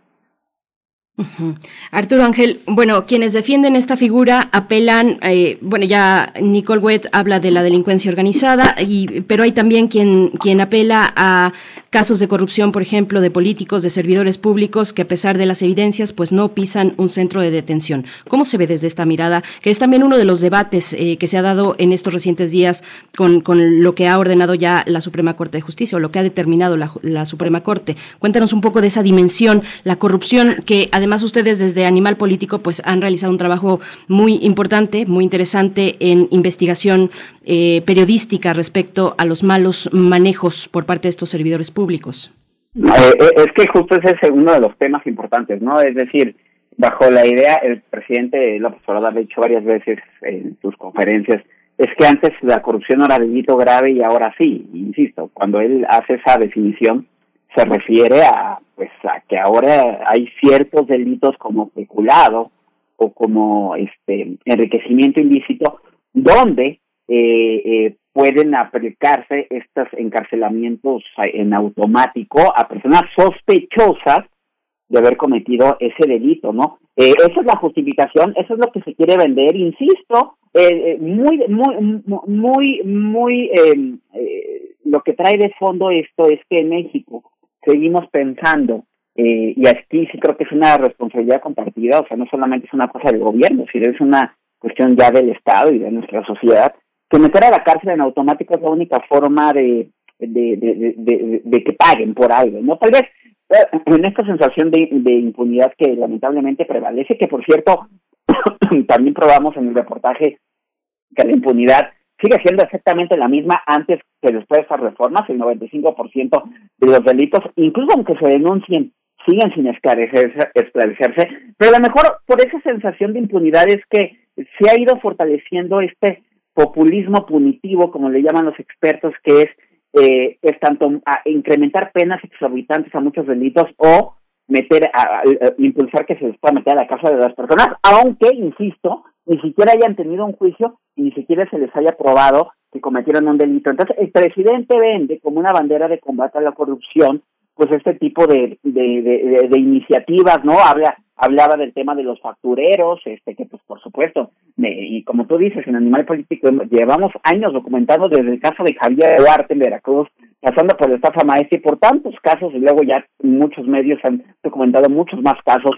de cómo se utilizaban empresas fantasma que son factureras para emitir eh, comprobantes eh, por eh, que justifiquen el uso de recursos del erario que luego se lo roban más bien, ¿no? Entonces, eh, hemos venido documentando eso. Pero lo cierto es que eh, la, eh, eh, el fondo de eso es que lo que se requieren son investigaciones, porque lo que se ha ido logrando, y es parte de lo que lo comentamos en el reportaje, y lo que decía el ministro Saldívar la semana pasada cuando parte de, de, de por qué justificaba él que no es esta vía de estar incrementando la prisión preventiva oficiosa, más delitos, es que es una medida que en realidad termina afectando siempre a los más pobres, no a esos grandes poderosos. Y por ejemplo, la segunda entrega del reportaje que publicamos la semana pasada lo probamos con datos. Más del 70% de las personas que están eh, encarceladas sin una sentencia que tienen estas prisiones preventivas oficiosas o justificadas son personas eh, de, que tenían trabajos muy vulnerables, que eran choferes, comerciantes, operadores de maquinarias, vendedores ambulantes, artesanos. Eh, más del 70% también no tenía ni la secundaria terminada, tuvo que dejar sus estudios porque no podía pagarlos. Eh, más del 80% de esas personas no tiene para pagarle a un abogado. Entonces, dependen de un defensor público, por ejemplo, un abogado de oficio, que evidentemente están totalmente colapsados. Otra, otros de los hallazgos del reportaje es, eh, logramos documentar las cargas de trabajo que tienen estos abogados de oficio. Hay casos como Jalisco, donde un solo abogado de oficio tiene 300 juicios simultáneos. Imagínense lo que es preparar la estrategia de 300 juicios. Si de uno, evidentemente, es una cosa complejísima porque tienes que armar una investigación, buscar testigos, reunir pruebas, evidentemente no es posible. Entonces, eh, por estas cosas de cómo funciona el sistema de justicia, lo que se está provocando es que sean las personas más vulnerables las que caen, eh, terminan en prisión, menos del 1% de las personas que, que se encarcelan en prisión preventiva son funcionarios públicos o son empresarios, y eso, insisto, lo, lo probamos con datos, y, y entonces, eh, la verdad es que en prisión preventiva oficiosa o justificada, las personas que tienen amplios poderes económicos, porque sí, en efecto, detrás de temas como de las factureras hay personas con un amplio poder adquisitivo, con amplia red de lavado de dinero, pues esos se escapan de todas formas, ¿no? Eh, se quiso vender por ahí que, por ejemplo, con la decisión de la Corte ya no se iba a poder encarcelar a ciertos personajes. La verdad es que sí se podría, lo acaba de explicar Nicole, o sea, la prisión preventiva sigue existiendo, pero es para casos que se justifiquen, que, que, que, se pruebe, ahí tenemos el asunto de Rosario Robles, que creo que es el otro extremo, ¿no? A Rosario Robles le han aplicado durante dos años una prisión preventiva, entre comillas, justificada por delitos que no lo meritan, con argumentos que eh, paulatinamente se han ido cayendo y aún así el Estado insiste en mantenerla en prisión sin que tampoco ese caso llegue a un juicio y se resuelva, ¿no? Entonces, sí creo que estamos hablando de, de, de, de, una medida que es muy popular porque habla de encarcelar a personas, porque la, eh, como sociedad pensamos, ah, es que si ya está en la cárcel ya está pagando por lo que hizo. En esta idea, más de justicia, en realidad es mucho más de venganza, ¿no? y, pero que evidentemente no resuelve la impunidad y por supuesto tampoco la resuelve en temas de corrupción. A ver si estoy, ahí estoy ya. Eh, me habían cerrado el micrófono, pero estoy acá con ustedes. La idea de venganza que finalmente estuvo siempre detrás de, la justicia, eh, la venganza que toma el Estado eh, para con los ciudadanos o con las personas afectadas. Pues bueno, Nicole, ¿cómo, ¿cómo ves esta cuestión? Nos dice Arturo Ángel que el 70% de las personas que están en prisión preventiva en cualquiera de sus formatos, justificada u oficiosa, son, son personas de un perfil vulnerable. Cuéntanos un poco quiénes son, quiénes están ahí, eh, pues eh, padeciendo esta situación y que no tienen, como dice Arturo Ángel, pues una defensora, una defensoría, pues adecuada, una defensa adecuada. Ahí está la cuestión de las defensorías públicas, por ejemplo. Pero cuéntanos de estos perfiles, Nicole. Claro que sí, pues justo como lo, lo decía Arturo, o sea, bueno, a ver, quiero quiero hacer una aclaración primero porque porque me parece importante para entender justo que sí sabemos y que no sabemos, ¿no? Eh, sabemos que están en prisión preventiva a secas, ¿no? Sin saber si es justificada o oficiosa, y eso en parte es porque los datos disponibles no nos dan para saber si están en prisión preventiva justificada o oficiosa. Y esto es parte del problema, ¿no? Porque cuando hablamos, eh, cuando hablamos de quiénes son, no es tan fácil responderlo, porque los datos no nos dan, ¿no? Eh, algo que hemos documentado desde Intersecta desde hace más de dos años es que, por ejemplo, eh, cuando queremos hacer este eh, pues empate entre delitos y personas, ¿no? Los datos que nos proporciona, por ejemplo, el INEGI habla de delitos y, no podemos saber a quiénes se le atribuye, ¿no? Entonces, solo quiero hacer esta aclaración porque sí es importante hablar de que lo que sabemos y el, y el gran trabajo que hicieron desde Animal para estos reportajes y el gran trabajo que hicieron mis colegas en Intersecta también para, para esta información, eh, es, es relevante porque es, información que no es tan fácilmente accesible, ¿no? Es, información que no es tan fácilmente procesable, que no podemos necesariamente eh, de una manera fácil llegar a, responder esta pregunta que me haces, ¿quiénes son, no? Eh, lo que lo que sí sabemos de, de estas personas, ¿no? Es, por ejemplo, que, en, y ya lo decía bien Arturo, en 2020, más de 8 de cada 10 personas que entraron a prisión entraron a prisión sin una sentencia, ¿no? 8 de cada 10. Eh, también sabemos, por ejemplo, que en, en, en 2020, contrario, como ya decía, a las recomendaciones internacionales que eran despresurizar las prisiones, este, en realidad lo que vimos es que cada vez se llenaban más y cada vez se llenaban más de personas en prisión preventiva, ¿no? Son personas que tienen eh, un nivel de escolaridad muy bajo, ¿no? Muchas de ellas apenas tienen secundaria, por ejemplo, que tienen trabajos eh, precarios en el sector informal que obviamente no pueden eh, pagar un, una defensa privada, ¿no? Y entonces, como ya decía Arturo, se quedan con, con una defensa pública que además es muy deficiente porque el sistema está claramente rebasado, ¿no?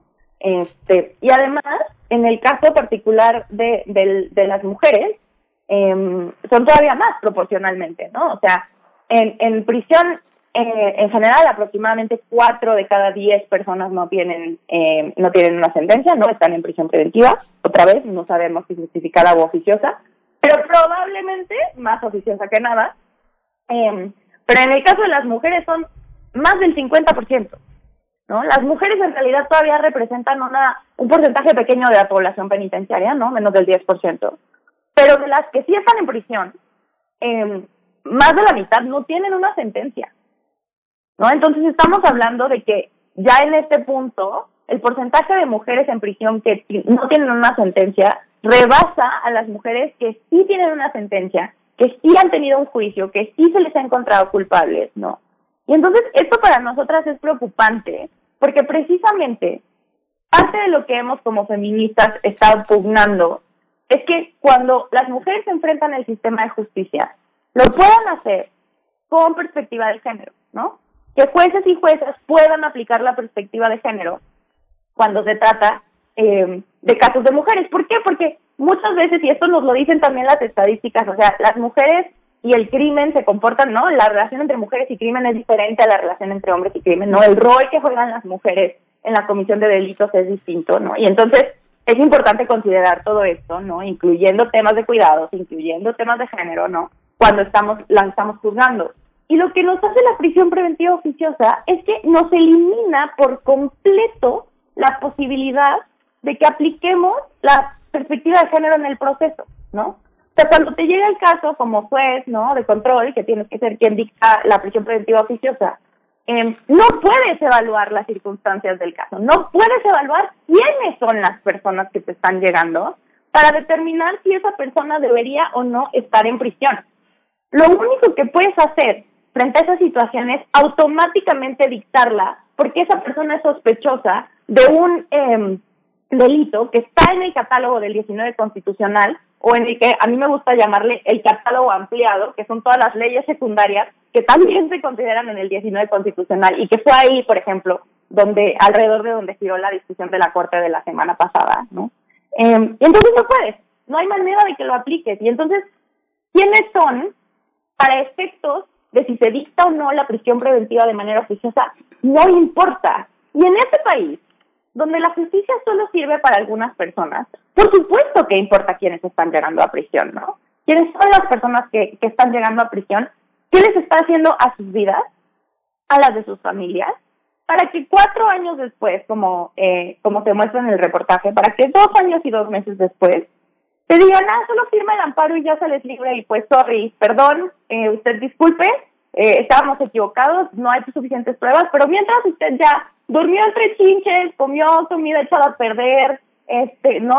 Se bañó con agua turbia durante dos años y dos meses, eh, porque pues se le acusó, usted era cajera, por ejemplo, en un centro nocturno, eh, donde se llevaron a 30 personas eh, acusadas de trata de personas, ¿no?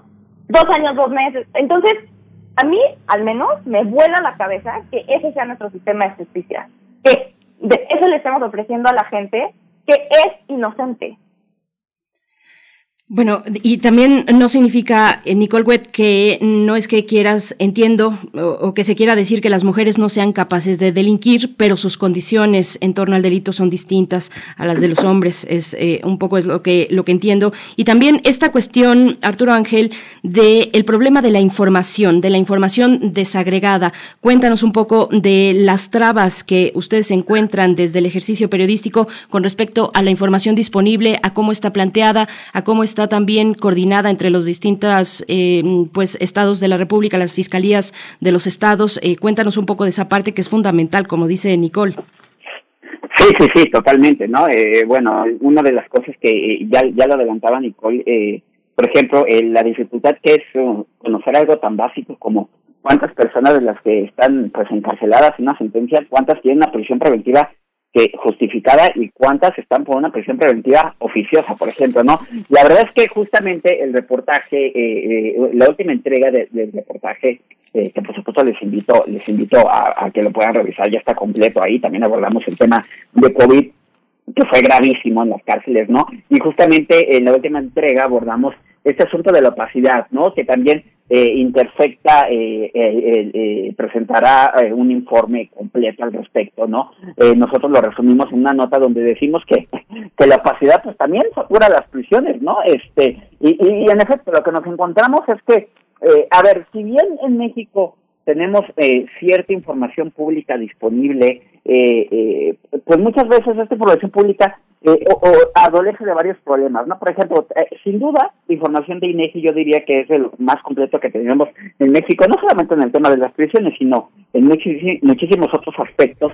Pero eh, una de las dificultades que tienen los datos de INEGI muchas veces es que no es tan oportuno lo, la, información, es decir, este muchas veces por la, complejidad técnica que lleva tal vez recabar esos censos, entre otros aspectos, que es lo que nos ha explicado INEGI, muchas veces tenemos información eh, del año, de, eh, eh, con más de un año de retraso, pues, ¿no? Entonces, para un análisis muchísimo más oportuno, no, no, no se puede. Traemos esta especie como de, como, como de estar, eh, eh, eh, estar viendo números que ya están un poco, un poco, un poco rebasados, ¿no? Eh, tenemos esfuerzos muy interesantes de INEGI como la Impol, que, que fue una encuesta en donde se midió eh, pues básicamente características que antes no se habían eh, eh, documentado de la población penitenciaria, cuántos tuvieron un, proceso penal justo, cuántos han padecido tortura, si se encuentran satisfechos en la forma en cómo han, han llevado a cabo los jueces sus procesos, que, que si tienen los servicios en cárcel, en las cárceles eh, a, a, la mano que, que necesitan como mínimo, qué perfil tienen estas personas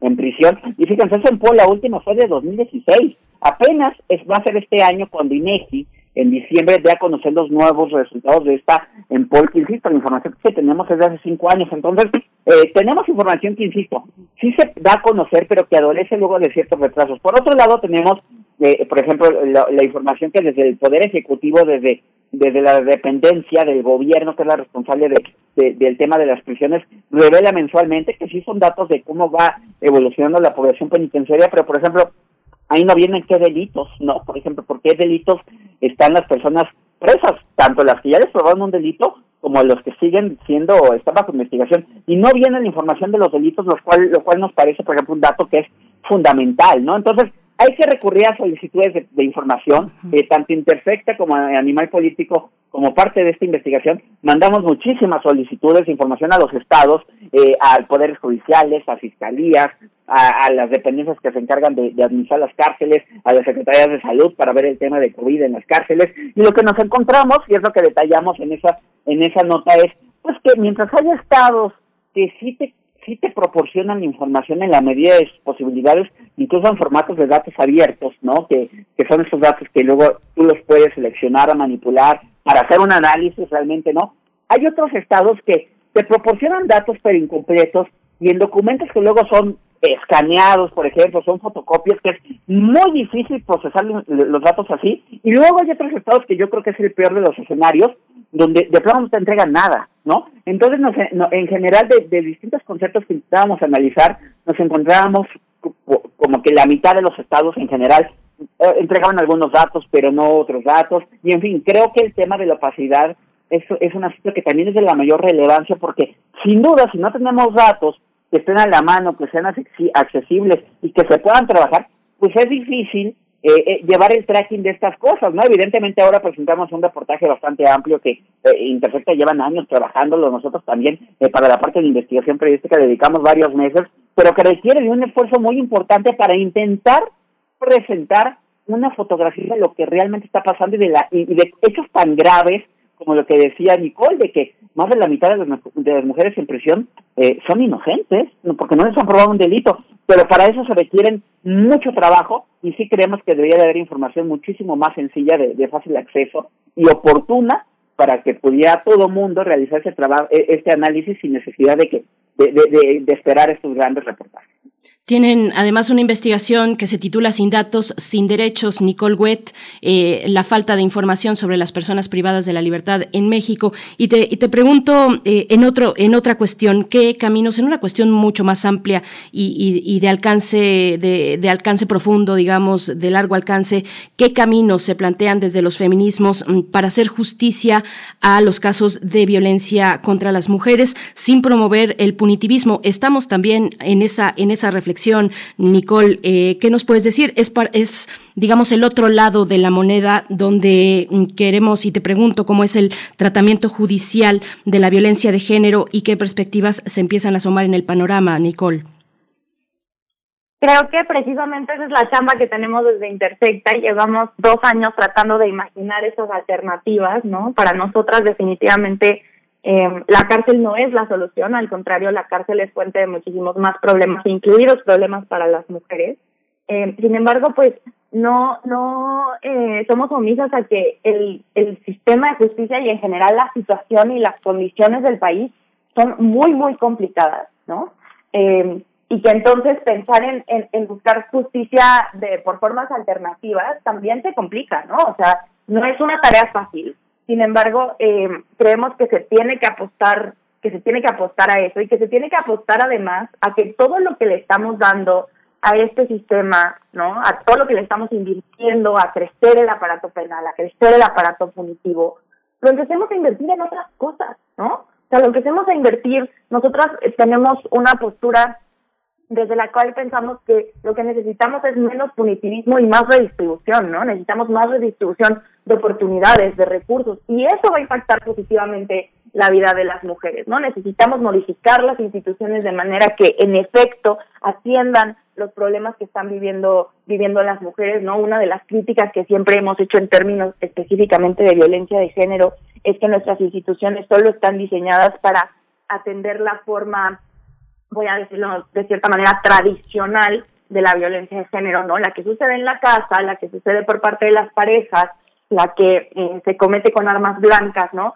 Y todavía no están preparadas para atender cómo ha cambiado la violencia de género en estos últimos años, ¿no? La, la, la semana anterior al, reportaje sacamos un informe justo con, con X Justicia para las Mujeres, con Data Cívica, con el Centro de Estudios Ecuménicos sobre Violencia de Género con Armas de Fuego en este país, ¿no? Que, que es un problema grave, ¿no? Hoy, hoy, hoy más de eh, la, o sea, más de la mitad de las mujeres que son asesinadas las asesinan con un arma de fuego. Entonces, o sea, nosotras creemos que más que solo concentrarnos en qué hacemos cuando ya sucedió la violencia, ¿no?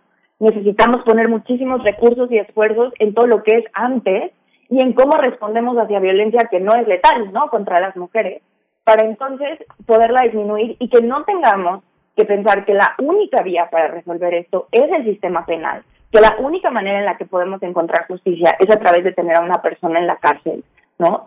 Eh, porque realmente desafortunadamente, ¿no? Desafortunadamente, genuinamente, porque es a lo que le hemos apostado como feministas por los últimos 30 años, no nos está trayendo esa justicia. Al contrario, ¿no? Está dañando a más mujeres, está dañando eh, a las mujeres que están no solamente, o sea, que son víctimas, ¿no? Porque enfrentarse a ese sistema también es horrible, ¿no? Eh, sino a todas las mujeres alrededor de las vidas que se encuentran en ese en ese proceso.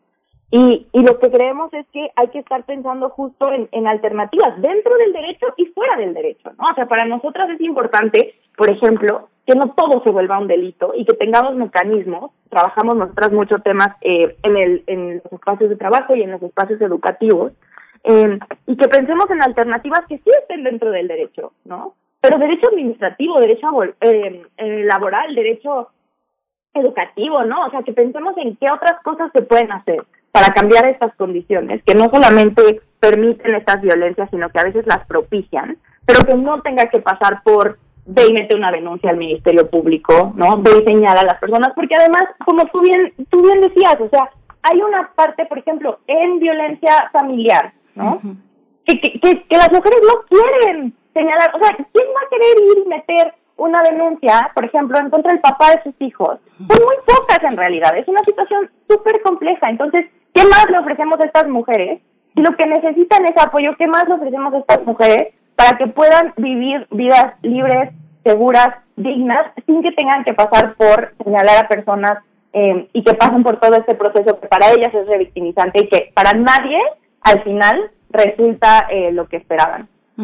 Arturo Ángel, es un fenómeno muy complejo eh, esta cuestión, por supuesto, del género, pero también de la vulnerabilidad de los perfiles que están ahí sujetos a, eh, a una prisión, a una posibilidad de, o, la imposibilidad de no poderse defender eh, frente a un proceso de prisión preventiva mm, oficiosa. Por acá, en redes sociales, varios comentarios que nos insisten sobre políticos, servidores públicos que sí logran sustraerse de la justicia y tenemos muchos ejemplos en el panorama que sí tienen los recursos para irse del país. Eh, ¿qué, qué, opciones ves, Arturo Ángel, para, eh, por supuesto, desde el ejercicio periodístico, eh, para reducir ese impacto, que no caiga, que no recaiga sobre los más vulnerables? ¿Cómo lo ves? No, bueno, a ver, es que evidentemente yo creo que lo que nos toca desde el periodismo justamente es pues, documentar estas cosas, ¿no? hablar de tratar, tratar de explicar, eh, eh, eh, no es sencillo, la verdad. cuando hablamos de temas de, por ejemplo, de, de, este, de, prisión preventiva, sí nos enfrentamos con una con una creencia que parte, la tiene la sociedad, la tienen todas las personas. Creo que todos conocemos a, gente que, que piensa que, que, que está bien encarcelar a las personas hasta aunque no se les haya probado un delito, ¿no? Que, que, que, que, ven en, en, y tenemos también legisladores, el propio presidente, que ven en, la figura de, de las prisiones eh, preventivas como ya un, un, sinónimo de justicia. Creo que lo que nos toca en el periodismo justamente es pues tratar de, de, sacar adelante investigaciones como la que publicamos la semana pasada, ¿no? De, de medir a quién realmente están afectando estas estas eh, este tipo de pues de políticas no políticas no, no sé decir de política pública políticas de, de, de, combate al crimen o como se le quiera llamar no eh, qué resultados o, está teniendo o, o, qué no está funcionando justamente una de las cosas que también probamos digo aunque aunque parece una cosa que todo el mundo sabe pero el chiste es probarlo no que en efecto el 95% de los delitos actualmente siguen sin resolverse tal cual como ocurría antes, pero, pero mientras tanto, mientras seguimos con los mismos niveles de impunidad, está pasando esta grave situación eh, de, estar encarcelando a las personas así, ¿no? Incluso con, muchos de los casos, y ahí tenemos los testimonios en el reportaje, teníamos lo que nos comentaron ex fiscales, expertos, muchas de estas prisiones son incluso eh, dictadas a, a, personas a las que les sembraron evidencia, ¿eh? Este, eh, porque hay esta falsa idea, insisto, insistiendo en que cárcel es sinónimo de justicia, nos comentaba una fiscal que entrevistábamos. Hay cuotas, por ejemplo, ¿no? Los gobiernos miden la supuesta eficacia de combate al delito a partir de cuántas personas están en la cárcel, ¿no? Con prisiones preventivas. Y eso lo que provoca es un círculo en donde luego los policías, para intentar llegar a estas cuotas, empiezan a detener a personas, pero no, no, no van a ir a detener a los grandes campos, porque esos evidentemente están súper protegidos. Van sobre las personas más vulnerables, a las que se les puede sembrar en algún momento un arma eh, o una droga o lo que sea, y entonces con eso se agravan los delitos que eh, de inicio son delitos que no deberían de ameritar prisión preventiva automática, se agravan y entonces sí, luego ya sin mayor justificación meten a las personas a la cárcel. Entonces creo que desde, desde los medios lo que tenemos, nuestra tarea es justamente tratar de ir eh, presentando claramente esta radiografía de a quiénes está afectando esa situación y por supuesto además tener un seguimiento constante de aquellos casos, de aquellos grandes eh, pues posibles eh, implicados en hechos de corrupción de mayor escala que eh, por el contrario pues sigan recibiendo privilegios, ¿no? O, o, o, a los cuales no se les logra consolidar investigaciones fuertes, ¿no? Ahí tenemos el caso de Veracruz, digo, evidentemente se ha hablado mucho del tema de los hoy últimamente y todo eso, pero a ver, en el estado de Veracruz sigue siguen desaparecidos más de 50 mil millones de pesos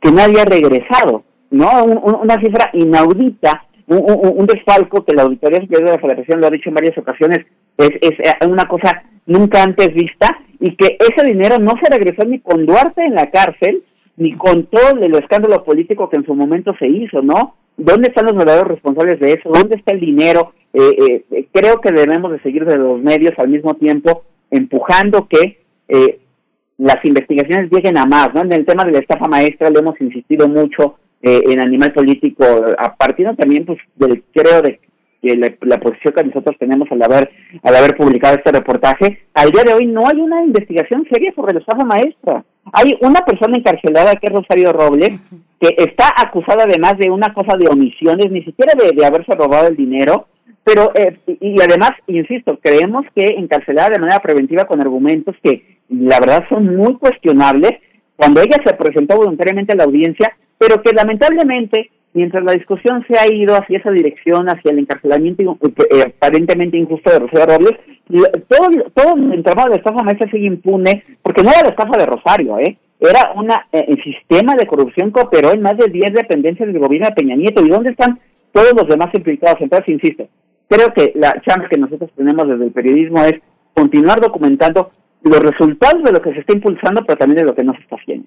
Pues tenemos ya poco, pocos minutos, un par de minutos, Nicole Wett, para eh, tu, conclusión. Yo solo quisiera agregar además a esto, Arturo Ángel, cuando hablas de la siembra de, evidencias, también eh, la cuestión de la tortura, que sabemos que existe en nuestro país en niveles muy altos y preocupantes, eh, pero, pero a veces nos contentamos, nos quedamos tranquilos cuando decimos, bueno, ya confesó, ya confesó sin saber si detrás hay un proceso de, tortura, pues que está animando a esa confesión, por eso las pruebas pues se, se, catalogan de maneras distintas, hay una escala, ahí también. Hay que tenerlo también, digamos, en, en esa conciencia que tenemos sobre la justicia en México. Nicole Wett, un último comentario, la prisión preventiva tampoco es indicador de justicia para las víctimas. Eh, para para cerrar, cerrar con esto, cuéntanos, por favor, eh, ya al, al cierre de esta charla.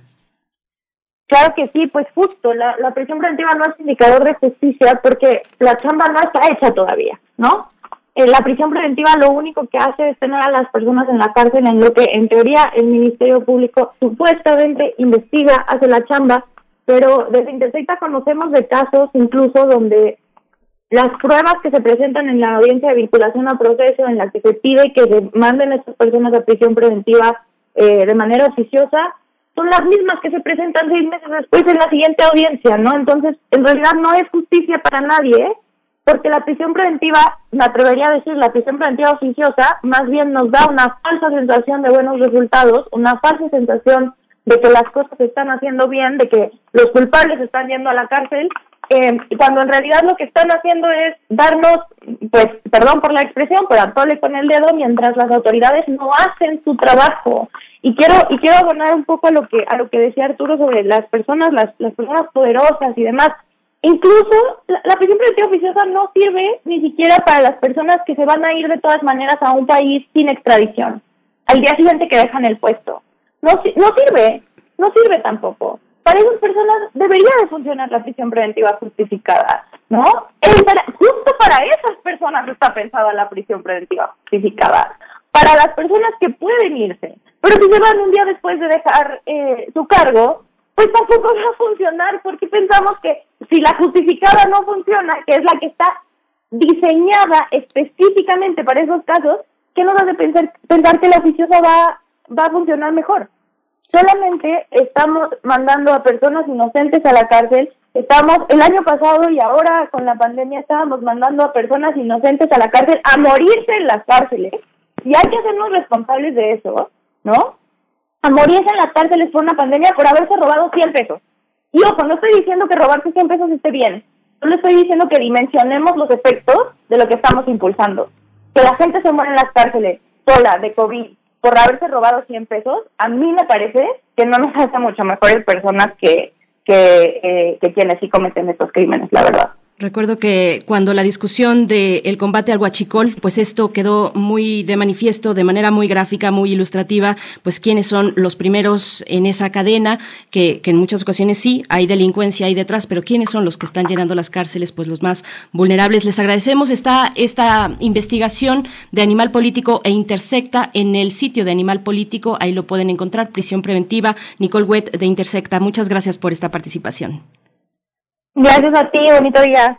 Igualmente. Arturo eh, Ángel Mendieta, periodista de Animal Político, gracias y nos encontramos próximamente. No, un gusto estar como siempre con ustedes. Muy buenos días. Hasta pronto, buenos días. Con esto vamos a irnos al corte, ya son las nueve con un minuto. Gracias Radio Nicolaita. Vamos al corte y volvemos para nuestra mesa del día, la poesía necesaria y biosfera en equilibrio. Vamos. Síguenos en redes sociales. Encuéntranos en Facebook como Primer Movimiento y en Twitter como arroba PMovimiento. Hagamos comunidad.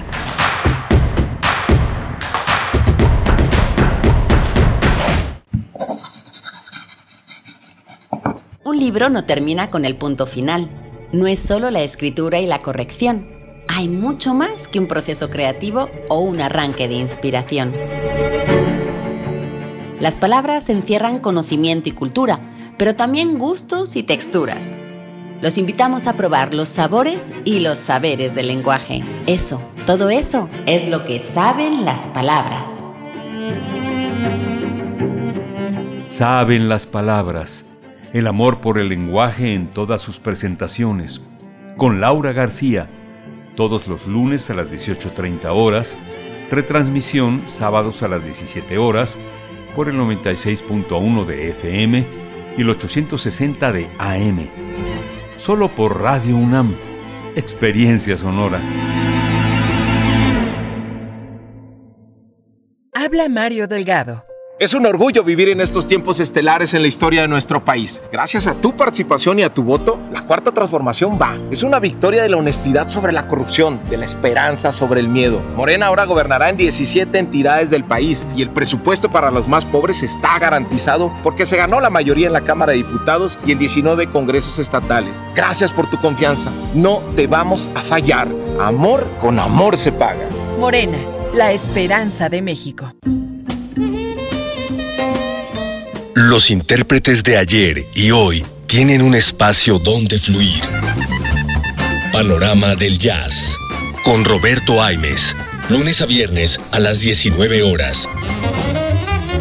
Sé parte del ritmo y su significado. Radio UNAM. Experiencia sonora. Hace tiempo que la sala Nezahualcóyotl se siente vacía. Pero este parece un buen momento para recuperar terreno y regresar a los espacios que nos esperaban con los brazos abiertos. La Orquesta Filarmónica de la UNAM vuelve a recibir a su público en la sala Nezahualcóyotl. Consulta el protocolo COVID para asistir a los conciertos en música.unam.mx diagonal protocolo-COVID o escúchalos a través de Radio UNAM todos los domingos a las 12 horas. Es bueno estar de vuelta. Radio UNAM, Experiencia Sonora.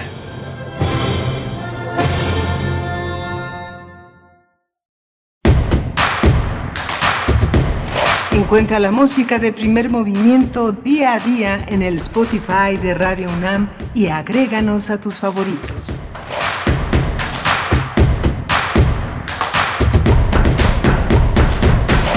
9 de la mañana con cuatro minutos. Estamos de vuelta en primer movimiento en esta emisión en vivo a través del 96.1 de la frecuencia modulada. Saludamos también a quienes escuchan desde la amplitud modulada en el 860 y en www de manera digital www.radio.unam.mx. Estamos en esta mañana en la compañía de Socorro Montes en los controles técnicos, en la operación técnica de la cabina. También eh, Frida Saldívar nos acompaña en la producción ejecutiva y también en la conducción. Así es que le doy la bienvenida, querida Frida. ¿Cómo estás? ¿Te vas a quedar durante esta hora por acá? Hola Berenice, ¿qué tal? Sí, eh, estaremos acompañándoles en esta última hora de primer movimiento, en este primero de noviembre. Esperemos que hayan tenido un muy buen fin de semana, celebrando, recordando a sus fallecidos y también a todas estas personas que llevamos en la memoria, en el corazón, Berenice. Noviembre llega con, con, una hora de más, no es de más, eh, por ahí me corregían en, en, redes sociales diciendo, no, no se atrasó el, el reloj, eh, simplemente que nos devolvieron la hora que nos habían robado en el horario de verano, efectivamente, pero también, también recorrimos eh, el, una hora el reloj, así es que, bueno, les, les saludamos en esta mañana con una hora, pues la que nos debían, así es que con un poco más de luz en la mañana, un poco más de calor, tal vez, tal vez ahora que empieza a enfriar la mañana, pues tenemos esa oportunidad de salir y de que al menos esté la luz del día ahí afuera. Les, les saludamos eh, también a quienes están compartiendo comentarios en redes sociales, arroba P Movimiento en Twitter, Primer Movimiento UNAM en Facebook, pues varios comentarios respecto a la prisión preventiva oficiosa. Nos dice R. Guillermo, si hay tortura en México, ¿qué está haciendo el Poder Judicial? Una y otra vez es notable la falta de responsabilidad y corrupción de jueces, magistrados, ministerios públicos, policía. Pues sí, ahí está la cuestión, la investigación, cómo se está reforzando la investigación judicial para que no recaiga en los, eh, las personas que están siendo investigadas, sino en la autoridad y en sus responsabilidades. Pues bueno, una eh, una cuestión muy compleja. Estaremos, eh, querida Frida, en esta, durante esta hora, después de la poesía necesaria que yo tengo el gusto de compartirles, vamos a hablar en la mesa del día de la mega ofrenda de la UNAM 2021, Frida. Sí, ya tenemos próximamente esta charla para saber en qué consiste, también que nos hablen sobre todas las actividades que tienen en torno a leyendas, recorridos digitales, un personaje que diseñaron por ahí para acompañarnos en este viaje por la ofrenda virtual, que bueno, es su segunda ocasión en que se realiza de esta forma. Esperemos que ya el próximo año sea en el centro histórico. Que sea en el centro histórico, ojalá, Querida, querida Frida, ojalá nos podamos encontrar ya en esos espacios que, bueno, en este festejo, en este fin de semana, eh, pues ya las plazas están abiertas para ese propósito. Vimos el desfile también en la capital del país, eh, las eh, reuniones en, digamos, en espacios abiertos en distintos estados de la República. Cuéntenos ustedes cómo les fue, cómo les fue. cuéntenos también del pan de muertos, si comieron pan de muertos y ya encontraron el pan de muerto perfecto. pues díganos ahí ahí en redes sociales. Nos mandan varios saludos. Xochitl Arillano dice saludos a todas y todos y que Miguel Ángel esté bien. Anduve en Coyoacán por primera vez en primero de noviembre de 2019. recordamos, Xochitl, que además te acercaste a Radio UNAM a saludarnos, querida Xochitl, en aquel año, bueno, donde no sabíamos lo que se nos venía encima, Frida. Sí, es sorprendente cómo ha pasado el tiempo y tenemos estos recuerdos tan presentes como, como si hubiera sido ayer, ¿no? La última vez que salimos a, a tal vez algún evento, pues bastante masivo, ¿no? De una u otra forma las actividades se van retomando, pero los espacios de la UNAM es, un, es una cuestión un poco más complicada en el sentido de poder brindarles toda la seguridad a quienes participan como a quienes asisten a los eventos y es por ello que esperemos que ya el próximo año con todo se pueda estar de forma presencial. De momento pues también a la distancia y eso permite que también otras personas que no se encuentran de forma presencial en la Ciudad de México puedan acudir a estas actividades, Berenice. Por supuesto, pues bueno, también Flechador del Sol nos dice buen inicio del mes de octubre, no, es de noviembre, querido Flechador, nos pone de, octubre por acá, ya estamos en el onceavo mes de este año 2021, que rápido se ha ido, rápido y no, algunas cuestiones todavía permanecen y, no, y, parece que, que, no, que no tienen fin, pero bueno, vamos poco a poco ahí con esta cuestión de la pandemia y nos pregunta Flechador, ¿qué tal su fiesta de anoche? Eh, no, ¿Qué tal su fiesta de noche de brujos, brujas, brujes, etcétera? Pues bueno, cuéntenos, cuéntenos cómo les fue. Nos vamos a ir con la poesía necesaria, pero también invitándoles, querida Frida, a que nos sigan enviando sus calaveritas. Sí, Berenice, nos pueden escribir a primermovimientounam.gmail.com o también mandar su captura, su imagen a través de Facebook. Ahí nos encuentran como Primer Movimiento UNAM y en Twitter en P Movimiento y Tamara Quiroz está súper lista todo el fin de semana y la semana pasada ha estado muy atenta de recibir sus calaveritas y ya las estaremos leyendo en este espacio. Recuerden también poder volverlas a escuchar y así como todos los programas de primer movimiento en el podcast que es radiopodcast.unam.mx. Y como lo tenemos de alguna forma seccionado, ahí pueden encontrar también su calaverita que leímos hoy. Y Berenice, también tenemos un tema pues muy al, muy al tema en estas fechas, con Clementina Equiwa, quien nos hablará sobre historias de sorprendentes murciélagos. Mm, perfecto, pues quédense aquí hasta las 10 de la mañana. Vamos en este momento con la poesía necesaria. Primer movimiento. Hacemos comunidad en la sana distancia.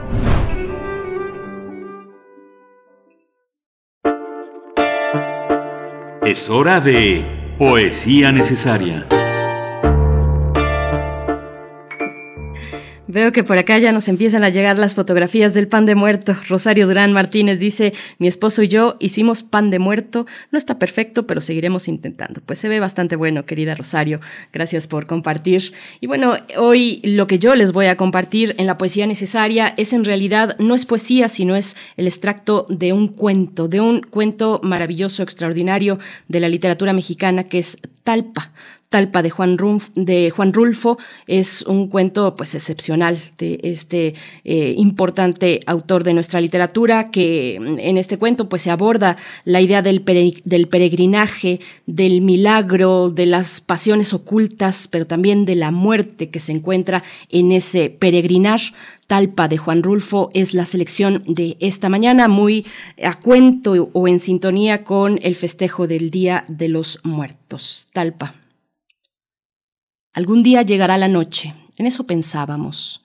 Llegará la noche y nos pondremos a descansar. Ahora se trata de cruzar el día, de atravesarlo como sea para correr del calor y del sol. Después nos detendremos, después.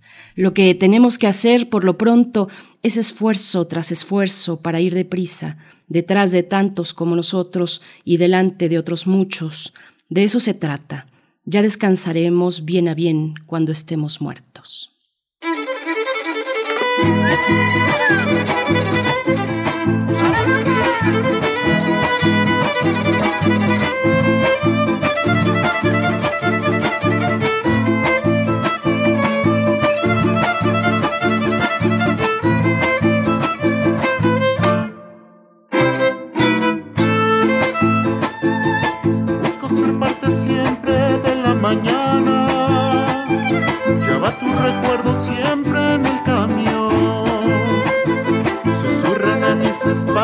¿sabes qué? Y el recuerdo eran parte importante de emprender este vuelo prometido de querer. Busco una solución a mi pasado, del cual no resulte fácil desprender. Con toda la humedad, fragilidad que de mis lágrimas cayendo a la tierra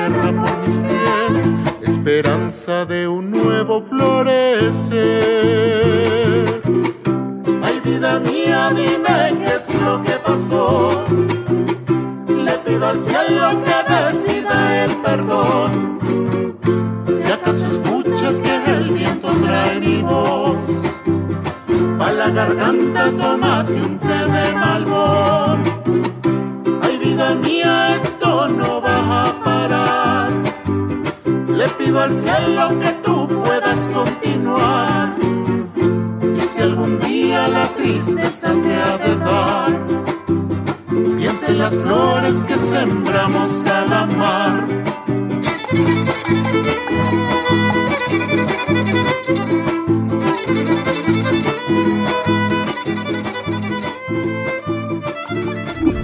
Primer movimiento. Hacemos comunidad en la sana distancia.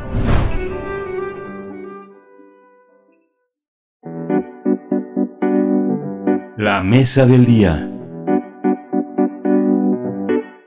Del 30 de octubre al 5 de noviembre se realiza la Mega Ofrenda Virtual 2021, México 500, que integra los esfuerzos de múltiples entidades universitarias para conmemorar una de las tradiciones más significativas de México, se trata de un espacio virtual lúdico y cultural que gracias a la tecnología nos permite superar la distancia. Para esta edición, la mega ofrenda contempla diversas actividades como charlas, conferencias, podcasts, exposiciones virtuales, cine, teatro, música, así como concursos sobre calaveritas, la elaboración de un códice y la caracterización de una Catrina.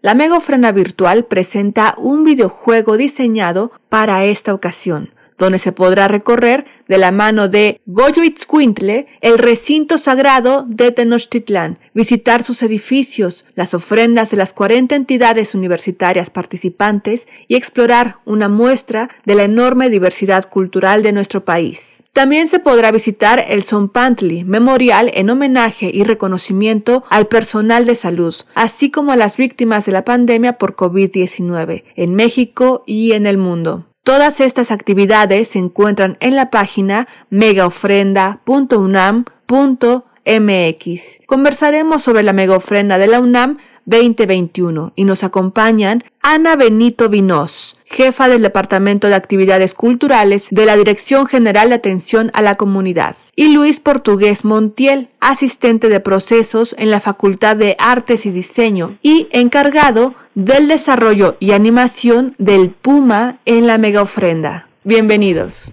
Bienvenidos ambos, gracias por estar aquí, enhorabuena por este trabajo que ya eh, llega al momento eh, pues cumbre con la participación pues de muchas entidades eh, de la universidad. Gracias Ana Benito por estar aquí, ¿cómo estás? Buenos días. Hola Bere, ¿qué tal? Buenos días, muchísimas gracias. Encantada de estar aquí contigo y tu auditorio. Muchas gracias Ana Benito. Luis Portugués, muchas gracias igualmente por estar esta mañana con nosotros. Hola Bere, buenos días, muchas gracias por la invitación. Gracias, gracias a ambos. Pues bueno, cuéntenos, cuéntenos de esta edición, cuéntenos del trabajo detrás, eh, del trabajo de organización. Eh, Ana Benito, bueno, no se dan abasto en la de GACO eh, y así ha sido año con año. Cuéntanos cómo, cómo viene esta edición de la mega ofrenda con el título de México 500, con este personaje Goyo Squintle que espero llegue para quedarse. Querida Ana Benito, cuéntanos. Pues sí, efectivamente es un es un proyecto muy grande que tiene la de GACO y año con año nos nos tiene muy ocupados. sí hay una diferencia muy grande en el trabajo que requiere una mega ofrenda virtual que una mega ofrenda, contra una mega ofrenda eh, física. Sin embargo, yo creo que una de las cosas que sucede con la virtual es que hay como muchas cosas mucho más escondidas, no tan visibles, ¿no? El producto que se ve en redes no da cuenta del trabajo gigantesco que hay detrás esto. Entonces, bueno, pues en este proyecto se empezó a trabajar pues prácticamente desde inicios de año, ¿no? Y, y, y tomando en cuenta muchas de las experiencias que tuvimos el año pasado, que fue la primera ocasión que se presenta una mega ofrenda virtual, es decir, nos novatearon a todos, ¿no? Entonces, aprendiendo de las experiencias que tuvimos en esa mega ofrenda, se desarrolla esta desde mucho tiempo antes. Eh, muchos nos han preguntado que por qué no la hicimos física si ya se puede y, y la explicación más fácil es, bueno, venimos trabajando desde hace muchos meses con esto, en donde las condiciones todavía no eran las adecuadas. Y para esto, bueno, pues he trabajado hombro con hombro con la Facultad de Artes y Diseño.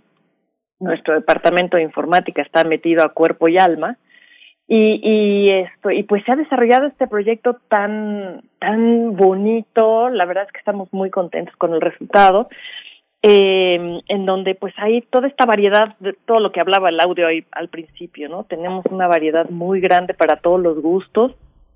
Y, y, y esto y pues ha sido un trabajo eso hombro con hombro. Y, y de verdad invisible pero hay que sacarlo a relucir, mucho, mucho hay que sacarlo a relucir.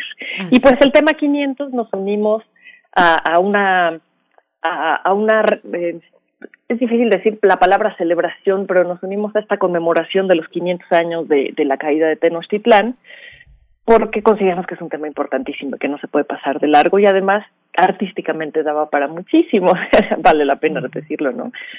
Y eso, pues se recreó una, una Tenochtitlán en el, en el videojuego, simpaticísima, genial, llena de sorpresas y rincones por todos lados, que les invito muchísimo a que recorran. Claro que sí, Ana Benito, y para eso es este espacio también y todos los espacios de difusión de la UNAM.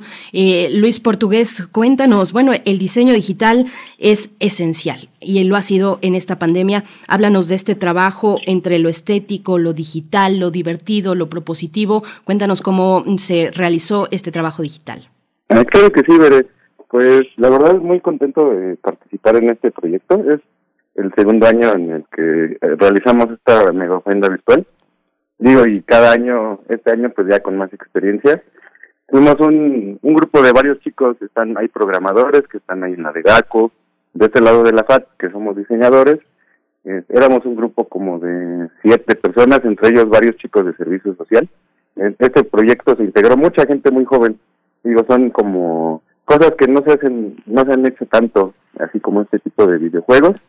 Entonces, este, pues todo un reto, o sea, es como tenemos que hacer un buen diseño gráfico, un, un, un buen arte de, de, cómo nos imaginamos este espacio, pero también traducirlo a la parte técnica, para que, que pese poco las imágenes, que los modelados estén optimizados, que carguen teléfonos este, ya de años muy atrasados. O sea, sí fue todo, todo un reto de realización, eh, juntar esa parte técnica y artística, pero muy contentos con el resultado. Eh, los invitamos a que descarguen la aplicación, está en iPhone, está en Android, Mega Ofrenda Virtual UNAM 2021, que conozcan todas las ofrendas que diseñaron las facultades, más de 40 escuelas y facultades eh, diseñaron sus altares, este, los metimos ahí, hay videos, hay audios, hay imágenes, hay mucha información para que conozcan sobre pues toda esta bonita tradición que es este, la Mega Ofrenda UNAM, este se recreó México Tenochtitlan, eh, muy bonito a forma como acartonado, como si fuera una maqueta de cartón y pintada a mano, este, todo esto se diseñó aquí, bueno, entre la FAD y la de GACO, ha, tenido que ver mucha comunicación y ahora sí trabajando este, las 24 horas, porque luego si surge algún error o en la aplicación, en la actualización faltó actualizar algo, entonces ahí tenemos que estar el equipo, casi que alguien tiene que estar al pendiente, así nos hacemos como relevos, ¿no? Para ver qué pasa, pero todo muy bien. Este, pues de nada, de nuevo les invito a que descarguen la aplicación, este, nos den sus comentarios, nos sigan en Facebook, igual chicos de diseño, chicos de informática que estén interesados en este tipo de proyectos, los invitamos a realizar su servicio social, ya sea en la Facultad de Artes y Diseño, ya sea en la de DACO, para poder seguir este, haciendo este tipo de, de interactivos, seguir avanzando y cada año ir mejorando esta mega ofrenda que es para todos ustedes. Por supuesto. Bueno, aquí también en, la charla nos acompaña Frida Saldívar, productora de Primer Movimiento, eh, que estará participando, querida Frida. Sí, ¿qué tal? Muy buen día en esta ocasión para em, apoyar a nuestro compañero Miguel Ángel Quemán, que tuvo que ir a una cita médica. Pero te quiero preguntar, Ana Benito, eh, se sabe que eh, el año pasado se como, bueno, tuvo una convocatoria de más de 195 mil personas. En este año se tiene un estimado similar, pero ¿cómo han logrado generar que estas cuatro escuelas de estudios superiores más el campus de Morelos pudieran generar estas actividades que, como mencionabas, Luis, son 40 dependencias universitarias también las que se suman a este proyecto? Pues eh, eh, eh, obviamente esto es gracias a la virtualidad, ¿no? Eh, pedirle al Enes Mérida que, que venga a participar a Santo Domingo es una locura. Entonces, la virtualidad nos dio afortunadamente esa capacidad de, de que la, las personas que estén lejos, las entidades que se encuentran lejos participen, ¿no? Finalmente todo ha sido a través de medios electrónicos y medios eh, digitales, entonces eso eh, inclusive nos hace pensar que, que en un futuro, porque he de decirles que la mega ofrenda virtual llegó para quedarse, ¿eh? y no es que se vaya a sustituir por la física, pero eh, descubrimos que tiene esa, esa gran virtud, pues en una de esas, en, años futuros, se, se, invita a participar a, las entidades que hay en la UNAM fuera del país, ¿no? eh, entonces, pues esto, absolutamente gracias a la virtualidad y a que se pudieron enviar sus, sus propuestas, sus diseños, sus proyectos eh, de forma electrónica, ¿no? Y, y, comunicación a través de, de medios electrónicos constante y solo así. Muy bien. Y Luis, portugués, esto, bajé el videojuego, ya lo estoy jugando y es precioso. Te recibe esta serpiente emplumada y ya tienes ahí una, la chamarrita puma también, varios tickets de cacao a recuperar. Y bueno, así es como vas eh, haciendo este recorrido virtual con nuestro personaje Goitzquintle. Cuéntanos sobre este diseño. Tú eres el encargado de el desarrollo y la animación de este personaje del Puma de la mega ofrenda. Sí, bueno, nos dividimos eh, cuando empezamos las juntas de esta mega ofrenda virtual. Eh, lo mejor era dividirnos por tareas y especializarnos.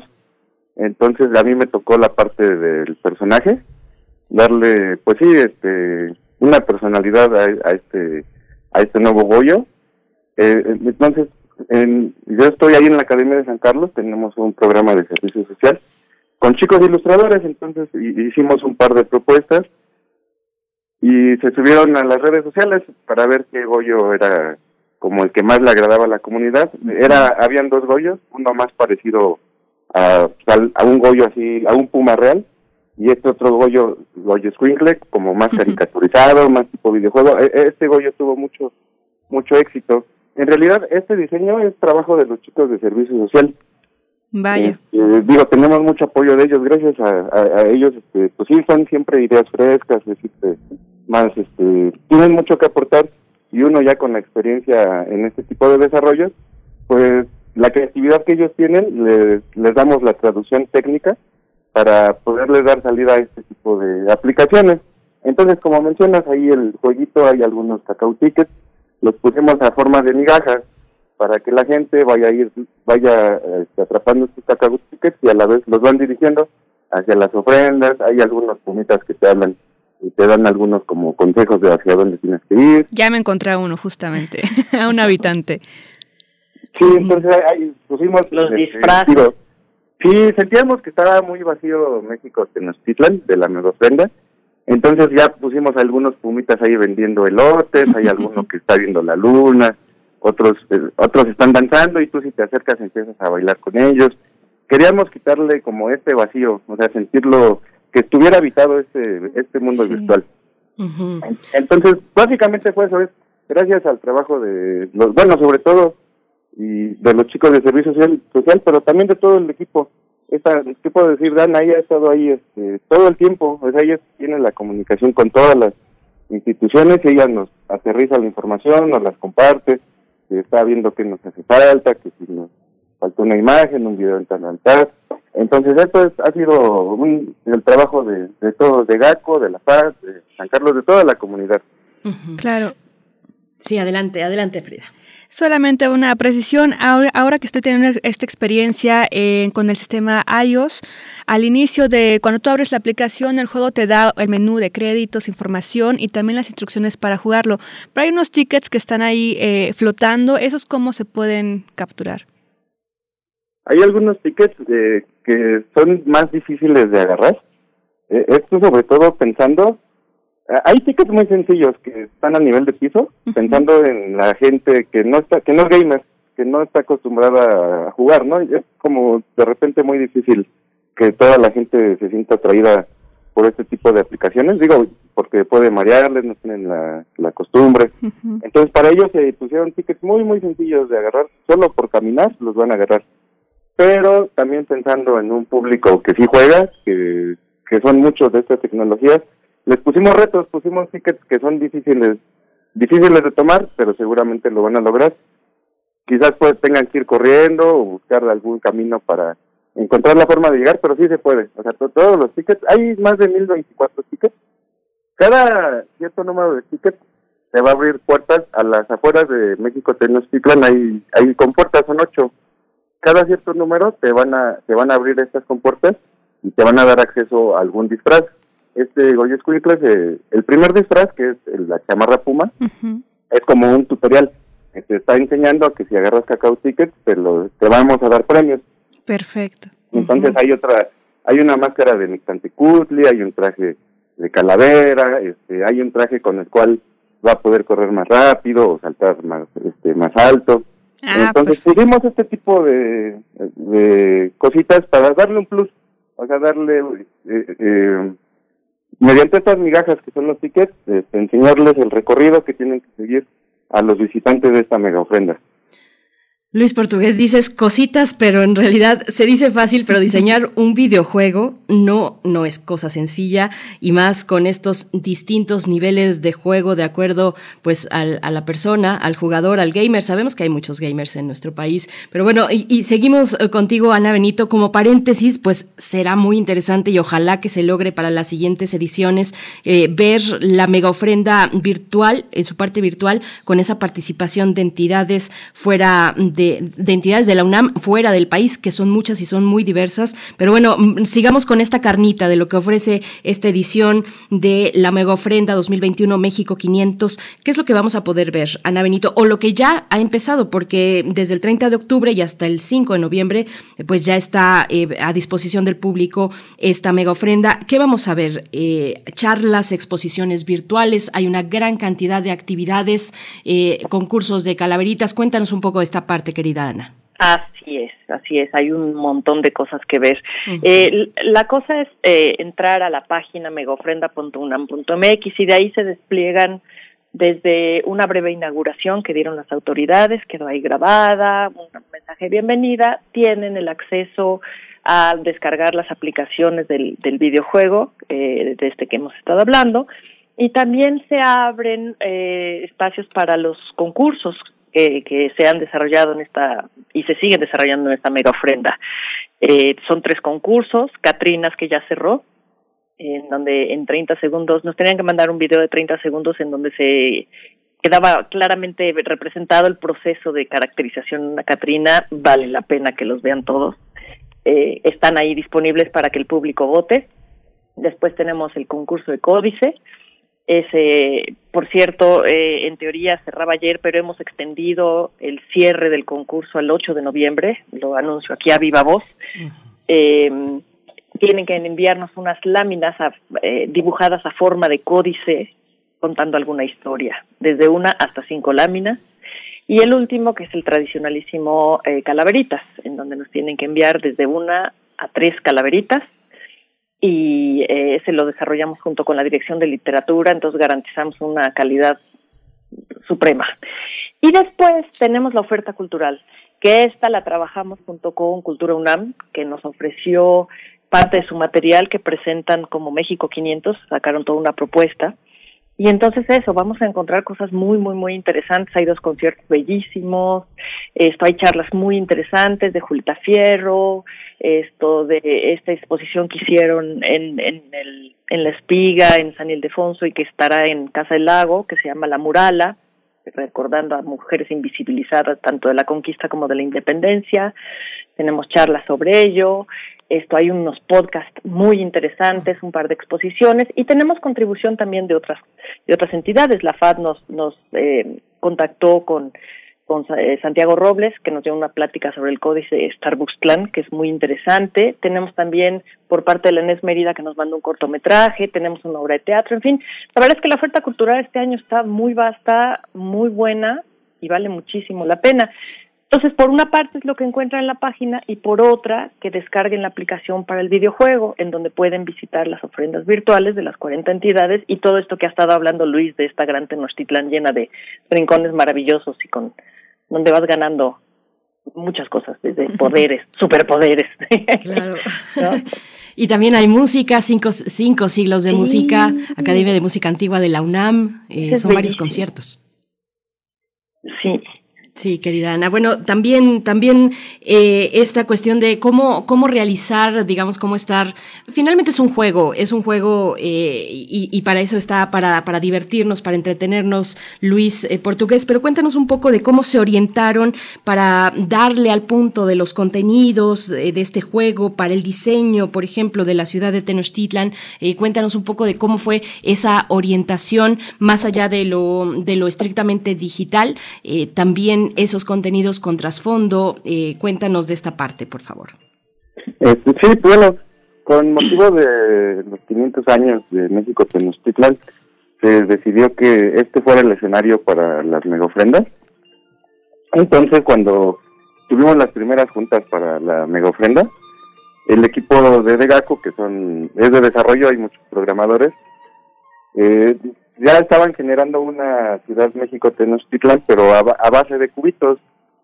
Eh, bueno, e, esta fue como la primera premisa, que todo tenía que ser la ciudad con cubitos, porque si no muchos teléfonos no iban a poder como eh, procesar eh, una México Tenochtitlan como muy, muy detallada, ¿no? Entonces ya en la parte creativa nosotros de la FAD teníamos este reto, cómo hacer que una ciudad de cubitos eh, se ve atractiva, ¿no? Al, pues al visitante, o sea, que no diga, no, ya no es que esto es un, Minecraft o es algo que ya, o, sea, algo que ya hayan visto, pero darle una característica especial. Entonces ya nosotros entre el equipo eh, creativo, eh, platicando con nuestra experiencia como eh, jugadores, digo, casi a todos nosotros de este lado nos gusta mucho los videojuegos, con muchas referencias visuales que tenemos en cuanto a este tema, hicimos nuestras propuestas y entonces, la que más gustó, bueno, las pusimos a votación, y la que más gustó es que estos cuadritos podrían ser como estructuras de cartón. Entonces ya no ya no sería no, sería tan molesto ver como esta esta ciudad tan rígida. Entonces estas texturas empezaron a hacer como primero respetar los colores de como era México Tenochtitlan, pero se veía muy serio, o sea, para este motivo de Día de, de Muertos. Entonces nos tomamos un par de licencias creativas usar colores que pues, no se usaban en la México Tenochtitlan, usar algunos eh, símbolos, elementos que tal vez no son exclusivos de la zona, sino más bien para darle vida, o sea, esta licencia creativa para que fuera un espacio muy agradable al ojo, los matices de colores, eh, el usar la noche como de, de, de sí, no como de horario, de escenario principal. Y después, este, ya todo es, ya que tuvimos esta idea de que iba a ser una ciudad acartonada, que iba a ser de noche, que tenía que haber muchos colores, es, ya fue como los chicos de servicio, bueno, eh, ahora son becarios ahí en La Paz, empezaron a texturizar todo todo esto. La verdad sí no, no es tan fácil, así uno entra, bajas el videojuego y dices, ah, qué bonito y demás, pero sí es mucho trabajo por, por detrás, ¿eh?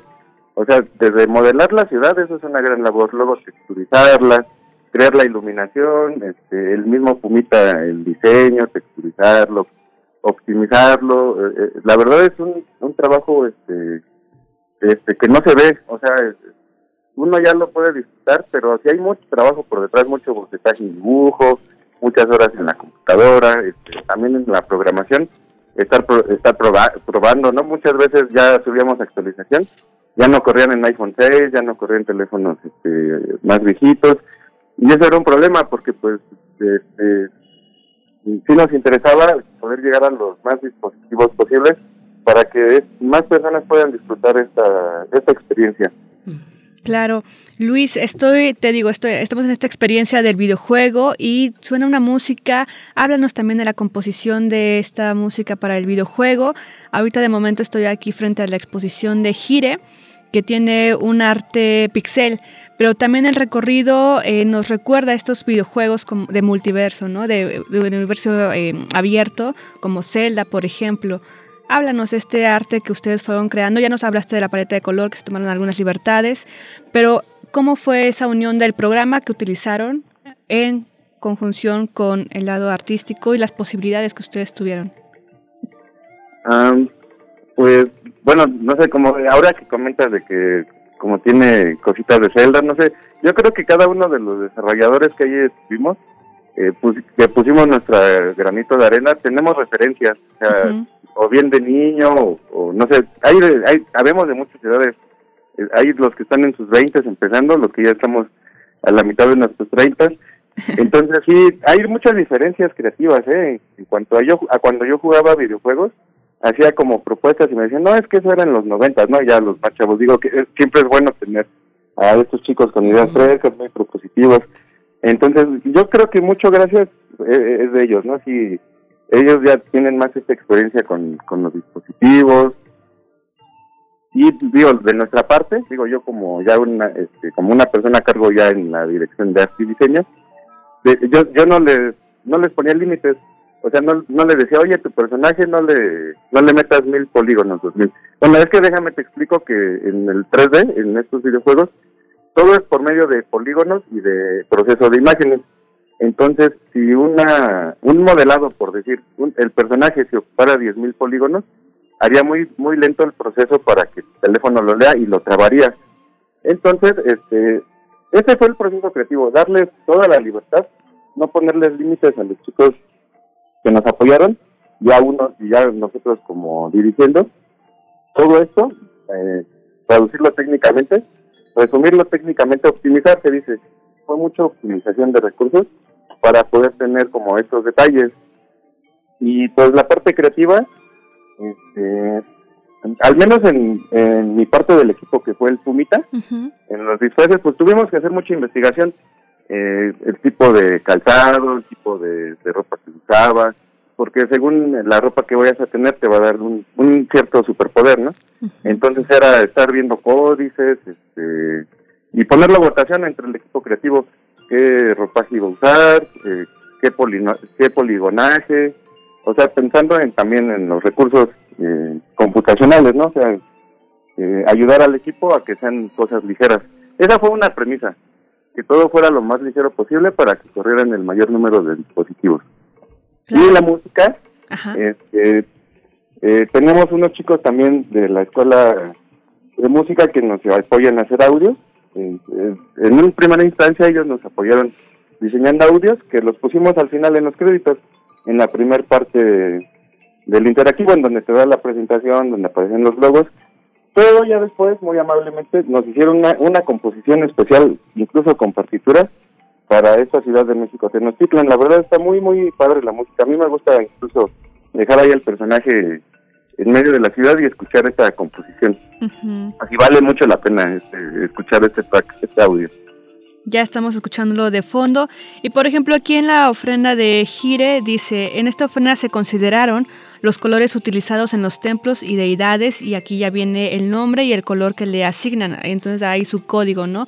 Me imagino como tú lo comentas que cada ofrenda tuvo esa libertad y también en el texto curatorial ahí también viene la, explicación de la ofrenda que estés presenciando. Sí, sí, hubo la libertad, darles la... O sea, a cada escuela, facultad, les dijimos, tu ofrenda va a ser de va a estar en un espacio de 25 por 25 y 25 de alto y en tu ofrenda vas a poder meter material audiovisual, que son videos, audio, texto, imagen. Entonces, con eh, estos, eh, estas opciones que les dimos, ya cada escuela nos mandó, ya fuera, algunos nos mandaron más videos, otros nos mandaron audio, algunos solo mandaron imágenes, pero eso ahora sí ya fue de cada escuela o facultad, ya eso fue como su, su labor que les dejamos. El diseño de sus altares, que ya eh, a manera de dibujo nos hicieron sus altares, ya luego el equipo de Degaco los fue construyendo ya en versión digital. Pues todos los detalles de esta mega ofrenda 2021 se pueden encontrar en megaofrenda.unam.mx. Este videojuego corre en distintas plataformas, en Android, en iOS, también no solo en teléfonos celulares, sino también tienen una posibilidad de descarga en Windows, en Mac OS. Y Ana mm, Benito, también ya hacia el cierre de esta charla, mm, quisiera eh, que nos comentaras acerca del homenaje a las personas que han sido víctimas de esta pandemia, a nuestros seres queridos, los que hemos perdido, pues pues, a lo largo de estos meses de esta situación sanitaria, pues que ahora nos mantiene así en la virtualidad, pero que bueno, hemos enfrentado no sin pérdidas. Cuéntanos un poco de esta parte, por favor. Ay, pues así es, o sea, es, es un tema que sea que sea lo que sea que tengamos como tema principal en la, en la mega ofrenda, es algo que no podemos dejar de lado, ¿no? Esto, y, se representa en varios sitios. En el videojuego está en el Zompantli, que el zompantli es una especie de, de, cilindro hueco rodeado por, por eh, calaveras y del cual sale un haz de luz en donde están corriendo una serie de ilustraciones que hicieron chicos de la FAD y ese es el homenaje. Entonces tenemos en el mismo espacio eh, un zompante en donde se hace este eh, reconocimiento a más el reconocimiento es el otro este pues esto, homenaje a las personas que, que desafortunadamente no, no libraron la batalla. Y por otra parte, en el centro está el homenaje a todas las personas que han estado en la primera línea de batalla, es decir, todo el personal médico, enfermeras, afanadores que llevan meses y meses y meses trabajando prácticamente sin descanso.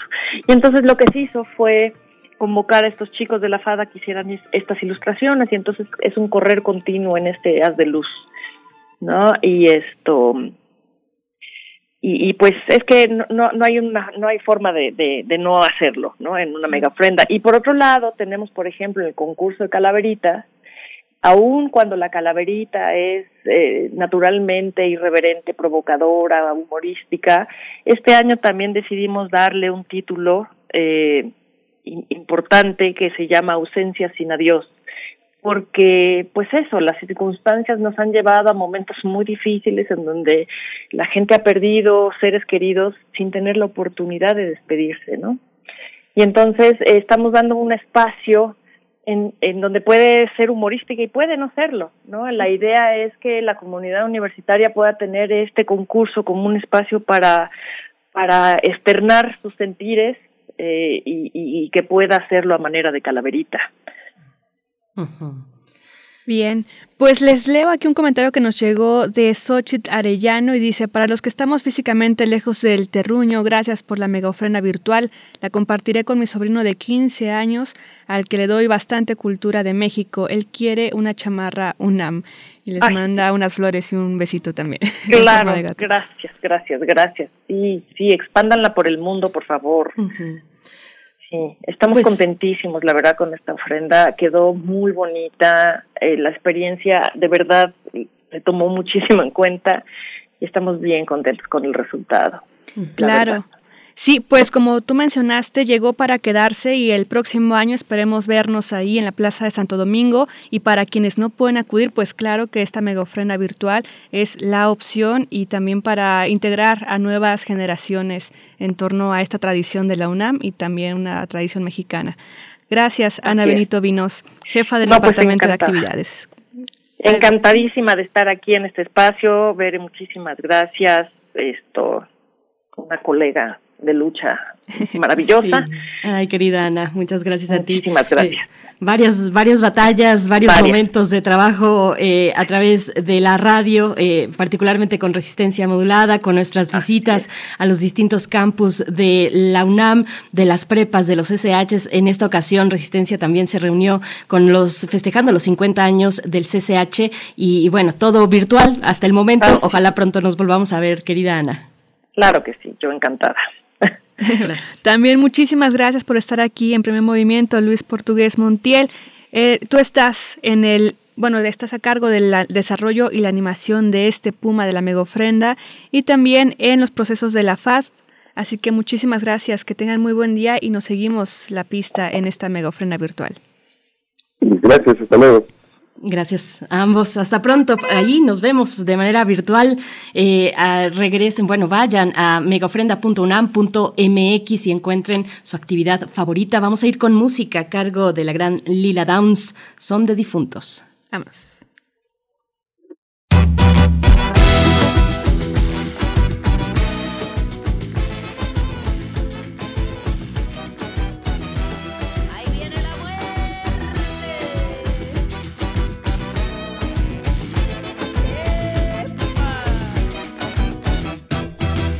Estaba sentada la parca, fumándose de su tabaco. Con los santos se discutía quién se echaba su último trago. Con los santos se discutía quién se echaba su último trago. Se fue a su chilico pal, como que vas del camino. Yo me llevo a tu hija santa, si no pones en mi altar vino. Yo me llevo a tu hija santa, si no pones en mi altar vino. Se muerto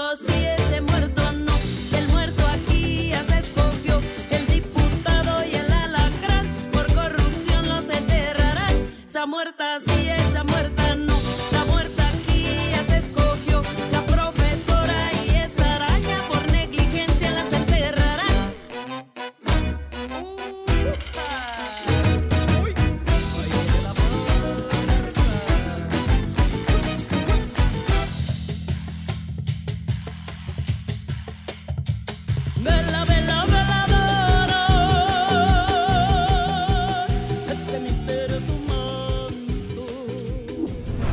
Movimiento. Hacemos comunidad con tus postales sonoras. Envíalas a primermovimientounam.gmail.com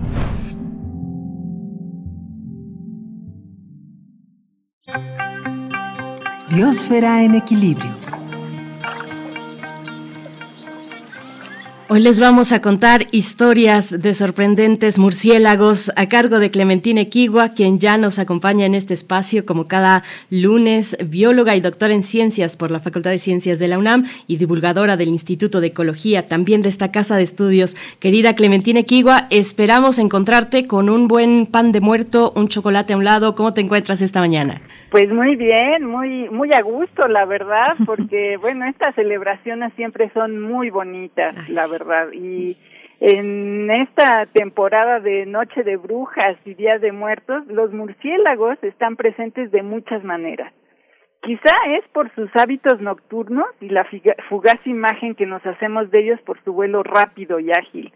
Con el paso del tiempo, muchas de las preguntas que se hace la gente sobre estos animales las ha ido respondiendo la ciencia poco a poco. Por ejemplo, a finales del siglo XVIII, después de diversos experimentos con estos animales, el naturalista y sacerdote Lázaro Spallanzani comprobó que los murciélagos pueden volar durante la noche orientándose por el oído. Ven el mundo con sus ojos, dijo, pero no pudo describir, el mecanismo exacto y no fue hasta 150 años después, en la década de 1930, que Donald Griffith y Robert Galambos comprobaron que los murciélagos emiten con la boca sonidos de muy alta frecuencia que al chocar con los objetos los ayudan a ubicarse y así orientar su vuelo. En el artículo ¿Por qué los murciélagos son los verdaderos superhéroes del mundo animal? publicado recientemente en la revista National Geographic, Rodrigo Medellín explica que las alas de los murciélagos son las manos modificadas de los humanos o muchos otros vertebrados con dedos muy alargados que están unidos por una delgada membrana de piel flexible. Gracias a la compleja anatomía de las alas y los músculos que las soportan, los murciélagos pueden volar más ágilmente que la mayoría de las aves. Las alas son una de las características que clasifican a los murciélagos en el orden Chiroptera, que en griego quiere decir con alas en las manos. Hay murciélagos en todo el mundo, con ex- excepción de los polos y algunas islas, pero en donde hay más es en las regiones tropicales. Para darnos una idea de cómo cambia la cantidad de especies de murciélagos de norte a sur, consideremos que en nuestro continente hay alrededor de 350. En Canadá hay 18, en Estados Unidos 47 y cuando llegamos a México hay 140.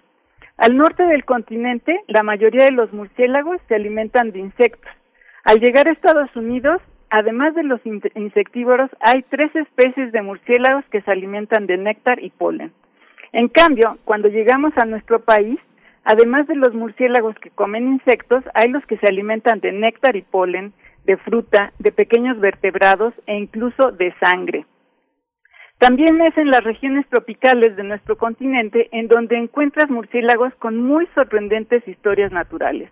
Un ejemplo fascinante es Anura fistulata, que vive en las montañas del bosque nublado de Ecuador. Este pequeño murciélago tiene el rostro alargado y una lengua larga que indica que se alimenta de néctar y polen de las flores. Cuando su descubridor Nathan Muchala de la Universidad de Missouri en Estados Unidos lo vio por primera vez, observó que la lengua de este pequeño animal era demasiado larga para que cupiera en su boca y se las ingenió para medirla utilizando tubos de vidrio con agua azucarada. ¿Cuál no sería su sorpresa al observar que la lengua de fistulata era una vez y media veces más larga que el cuerpo del animal? Específicamente vio que se extendía casi 85 milímetros. En una publicación en la revista Nature de 2006 explicó que proporcionalmente era, era la lengua más larga registrada para un mamífero. Muchala también se dio a la tarea de buscar a la flor que visitaría este murciélago y encontró a Centropogon nigricans, una planta herbácea cuyas flores son tubulares y miden entre 80 y 90 milímetros de longitud, el tamaño perfecto para recibir la visita de Anura fistulata, su único polinizador. Otros sorprendentes murciélagos son los de la especie Ectofila alba. Estos murciélaguitos son fáciles de ver en las selvas de Honduras a Panamá. Tienen la peculiaridad de que modifican las hojas de plantas de liconia, también conocidas como platanillo, convirtiéndolas en tiendas de campaña. Cuando era estudiante de doctorado en este instituto, Bernal Rodríguez Herrera, ahora en la Universidad de Costa Rica, logró filmar a estos murciélagos construyendo sus tiendas de campaña. Contrario a lo que se pensaba, Rodríguez Herrera observó que las hembras también participan en la construcción de las tiendas de campaña. El murciélago blanco hondureño, como se le dice coloquialmente, Alectofila alba, es un simpático animal que vive en, la en familia colgado en la tienda que construyeron. Cuando te asomas por debajo de una de esas hojas modificadas, ves a los murciélagos que, como su nombre le indica, son completamente blancos. Parecen borlitas de algodón colgando de las hojas. Pero si te fijas con cuidado, también puedes distinguir su hoja nasal y orejas que tienen un tono amarillo naranja. Ismael Galván y un equipo de científicos españoles y costarricenses observaron que la coloración de la piel de los ectofilas se debe a que se depositan carotenoides en el tegumento. Esto es rarísimo porque hasta el estudio que publicaron en 2016 en los Proceedings of the National Academy of Sciences se pensaba que los mamíferos no tenían la capacidad de incorporar carotenoides en sus tejidos. En las aves sí se ha observado esto. Eh, todos creo que disfrutamos a los flamencos que tienen carotenoides en sus tejidos y por eso su plumaje adquiere el color rosa que los caracteriza. Los carotenoides son muy importantes para la salud humana ya que tienen precursores de la vitamina A. Además, cumplen funciones antioxidantes y son estimulantes del sistema inmunitario. Es por eso que entender cómo se mantienen estables los carotenoides en la piel de los murciélagos blancos hondureños podría ayudar a conocer más sobre los pigmentos de las plantas que son tan importantes para la, para la salud de nuestros ojos. Desde la perspectiva evolutiva, los murciélagos blancos hondureños abren el interrogante de la importancia de características visibles en un grupo de animales que siempre se ha pensado que no utiliza la vista para identificar a otros miembros de su especie. Esta pregunta seguramente la responderá la ciencia más adelante. Y invito a nuestros eh, radioescuchas que en lugar de pensar que los murciélagos son animales que nos desagradan o nos espantan, debemos reconocer que son un fascinante grupo de animales que se apropió de la noche. Y bueno, pues deseo que tengan un feliz Día de Muertos. Muchísimas gracias, Clementina Equiwa. Qué importante la preservación y acercarnos a este animalito, al murciélago, porque es uno, también es un importante polinizador. Entonces es importante ahí rescatar y acercarnos a todas las variedades que existen. Muchas veces, como tú miras, como tú lo mencionas, se mira con recelo, pero hay que quitarnos ese estigma hacia estos animales porque son parte fundamental de toda una cadena en la que finalmente si llegaran a dejar de estar en este en esta tierra pues se vendría también una, un gran caos. Claro, sería una catástrofe. Son de los animales más importantes en los ecosistemas y particularmente en los tropicales, como dices, no solamente por el papel de, de polinizadores, también en la recuperación de las selvas son importantes dispersores de semillas y realmente más importantes a veces que, que las aves y eh, bueno controlan también algunas poblaciones de vertebrados eh, enfermos eh, por ejemplo los los animales que comen sangre de los que solo hay tres especies y la gente desafortunadamente a todos los murciélagos les dice vampiros no no no por favor quítense esa idea de de la cabeza y los murciélagos todos todos son murciélagos y solo hay tres especies de vampiros que tienen su papel muy importante también en el ecosistema. Entonces, bueno, eh, son animales que debemos atesorar como, como parte importante de nuestros, de nuestros entornos naturales y como mexicanos, bueno, tenemos que estar también orgullosos de la gran diversidad que, que acogemos en nuestro territorio. Pues querida Clementina Equigua, muchas gracias por compartir esta mañana y por resaltar también el trabajo de Rodrigo Medellín, que, que pues hace una labor fundamental en defensa de los murciélagos, eh, pues evidenciando, difundiendo pues la importancia de estas especies para los ecosistemas, los murciélagos que, que son perseguidos. Fíjate que habríamos hoy la mañana eh, con, con una charla sobre el maltrato animal, pues ahí estarían también los murciélagos a los que se les atribuyen pues desgracias que son, eh, pues no, que son pura mala fama, eh, nos da, o, algunos les dan repelús también, ¿no? Eh, y pero, pero ahí están estos, eh, estos pequeños polinizadores que también a otros nos causan fascinación. Muchas gracias por ponerlos esta mañana de Día de Muertos. Claro que sí, bueno, pues disfruten estos días con un buen chocolate un buen pan, como bien dices, y buenas historias de estos murciélagos. Ay, querida, te saludamos y te mandamos un, un abrazo fuerte. Nos encontramos en ocho días. Exactamente, abrazos para todos.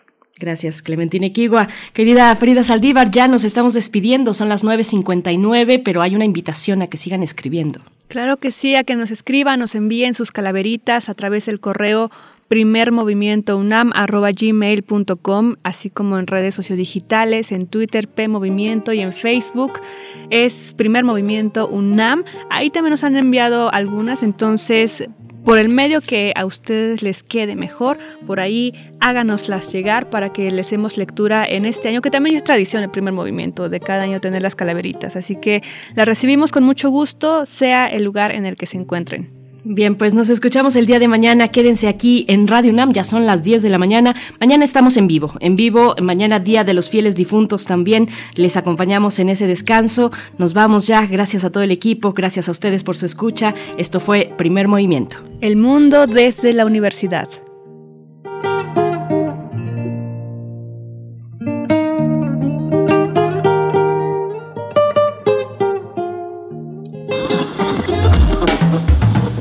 Radio UNAM presentó Primer Movimiento, El Mundo desde la Universidad, con Berenice Camacho y Miguel Ángel Quemain en la conducción, Frida Saldívar y Violeta Berber, producción, Antonio Quijano y Patricia Zavala, noticias, Miriam Trejo y Rodrigo Mota, coordinadores e invitados, Tamara Quirós, redes sociales, Arturo González y Socorro Montes, operación técnica.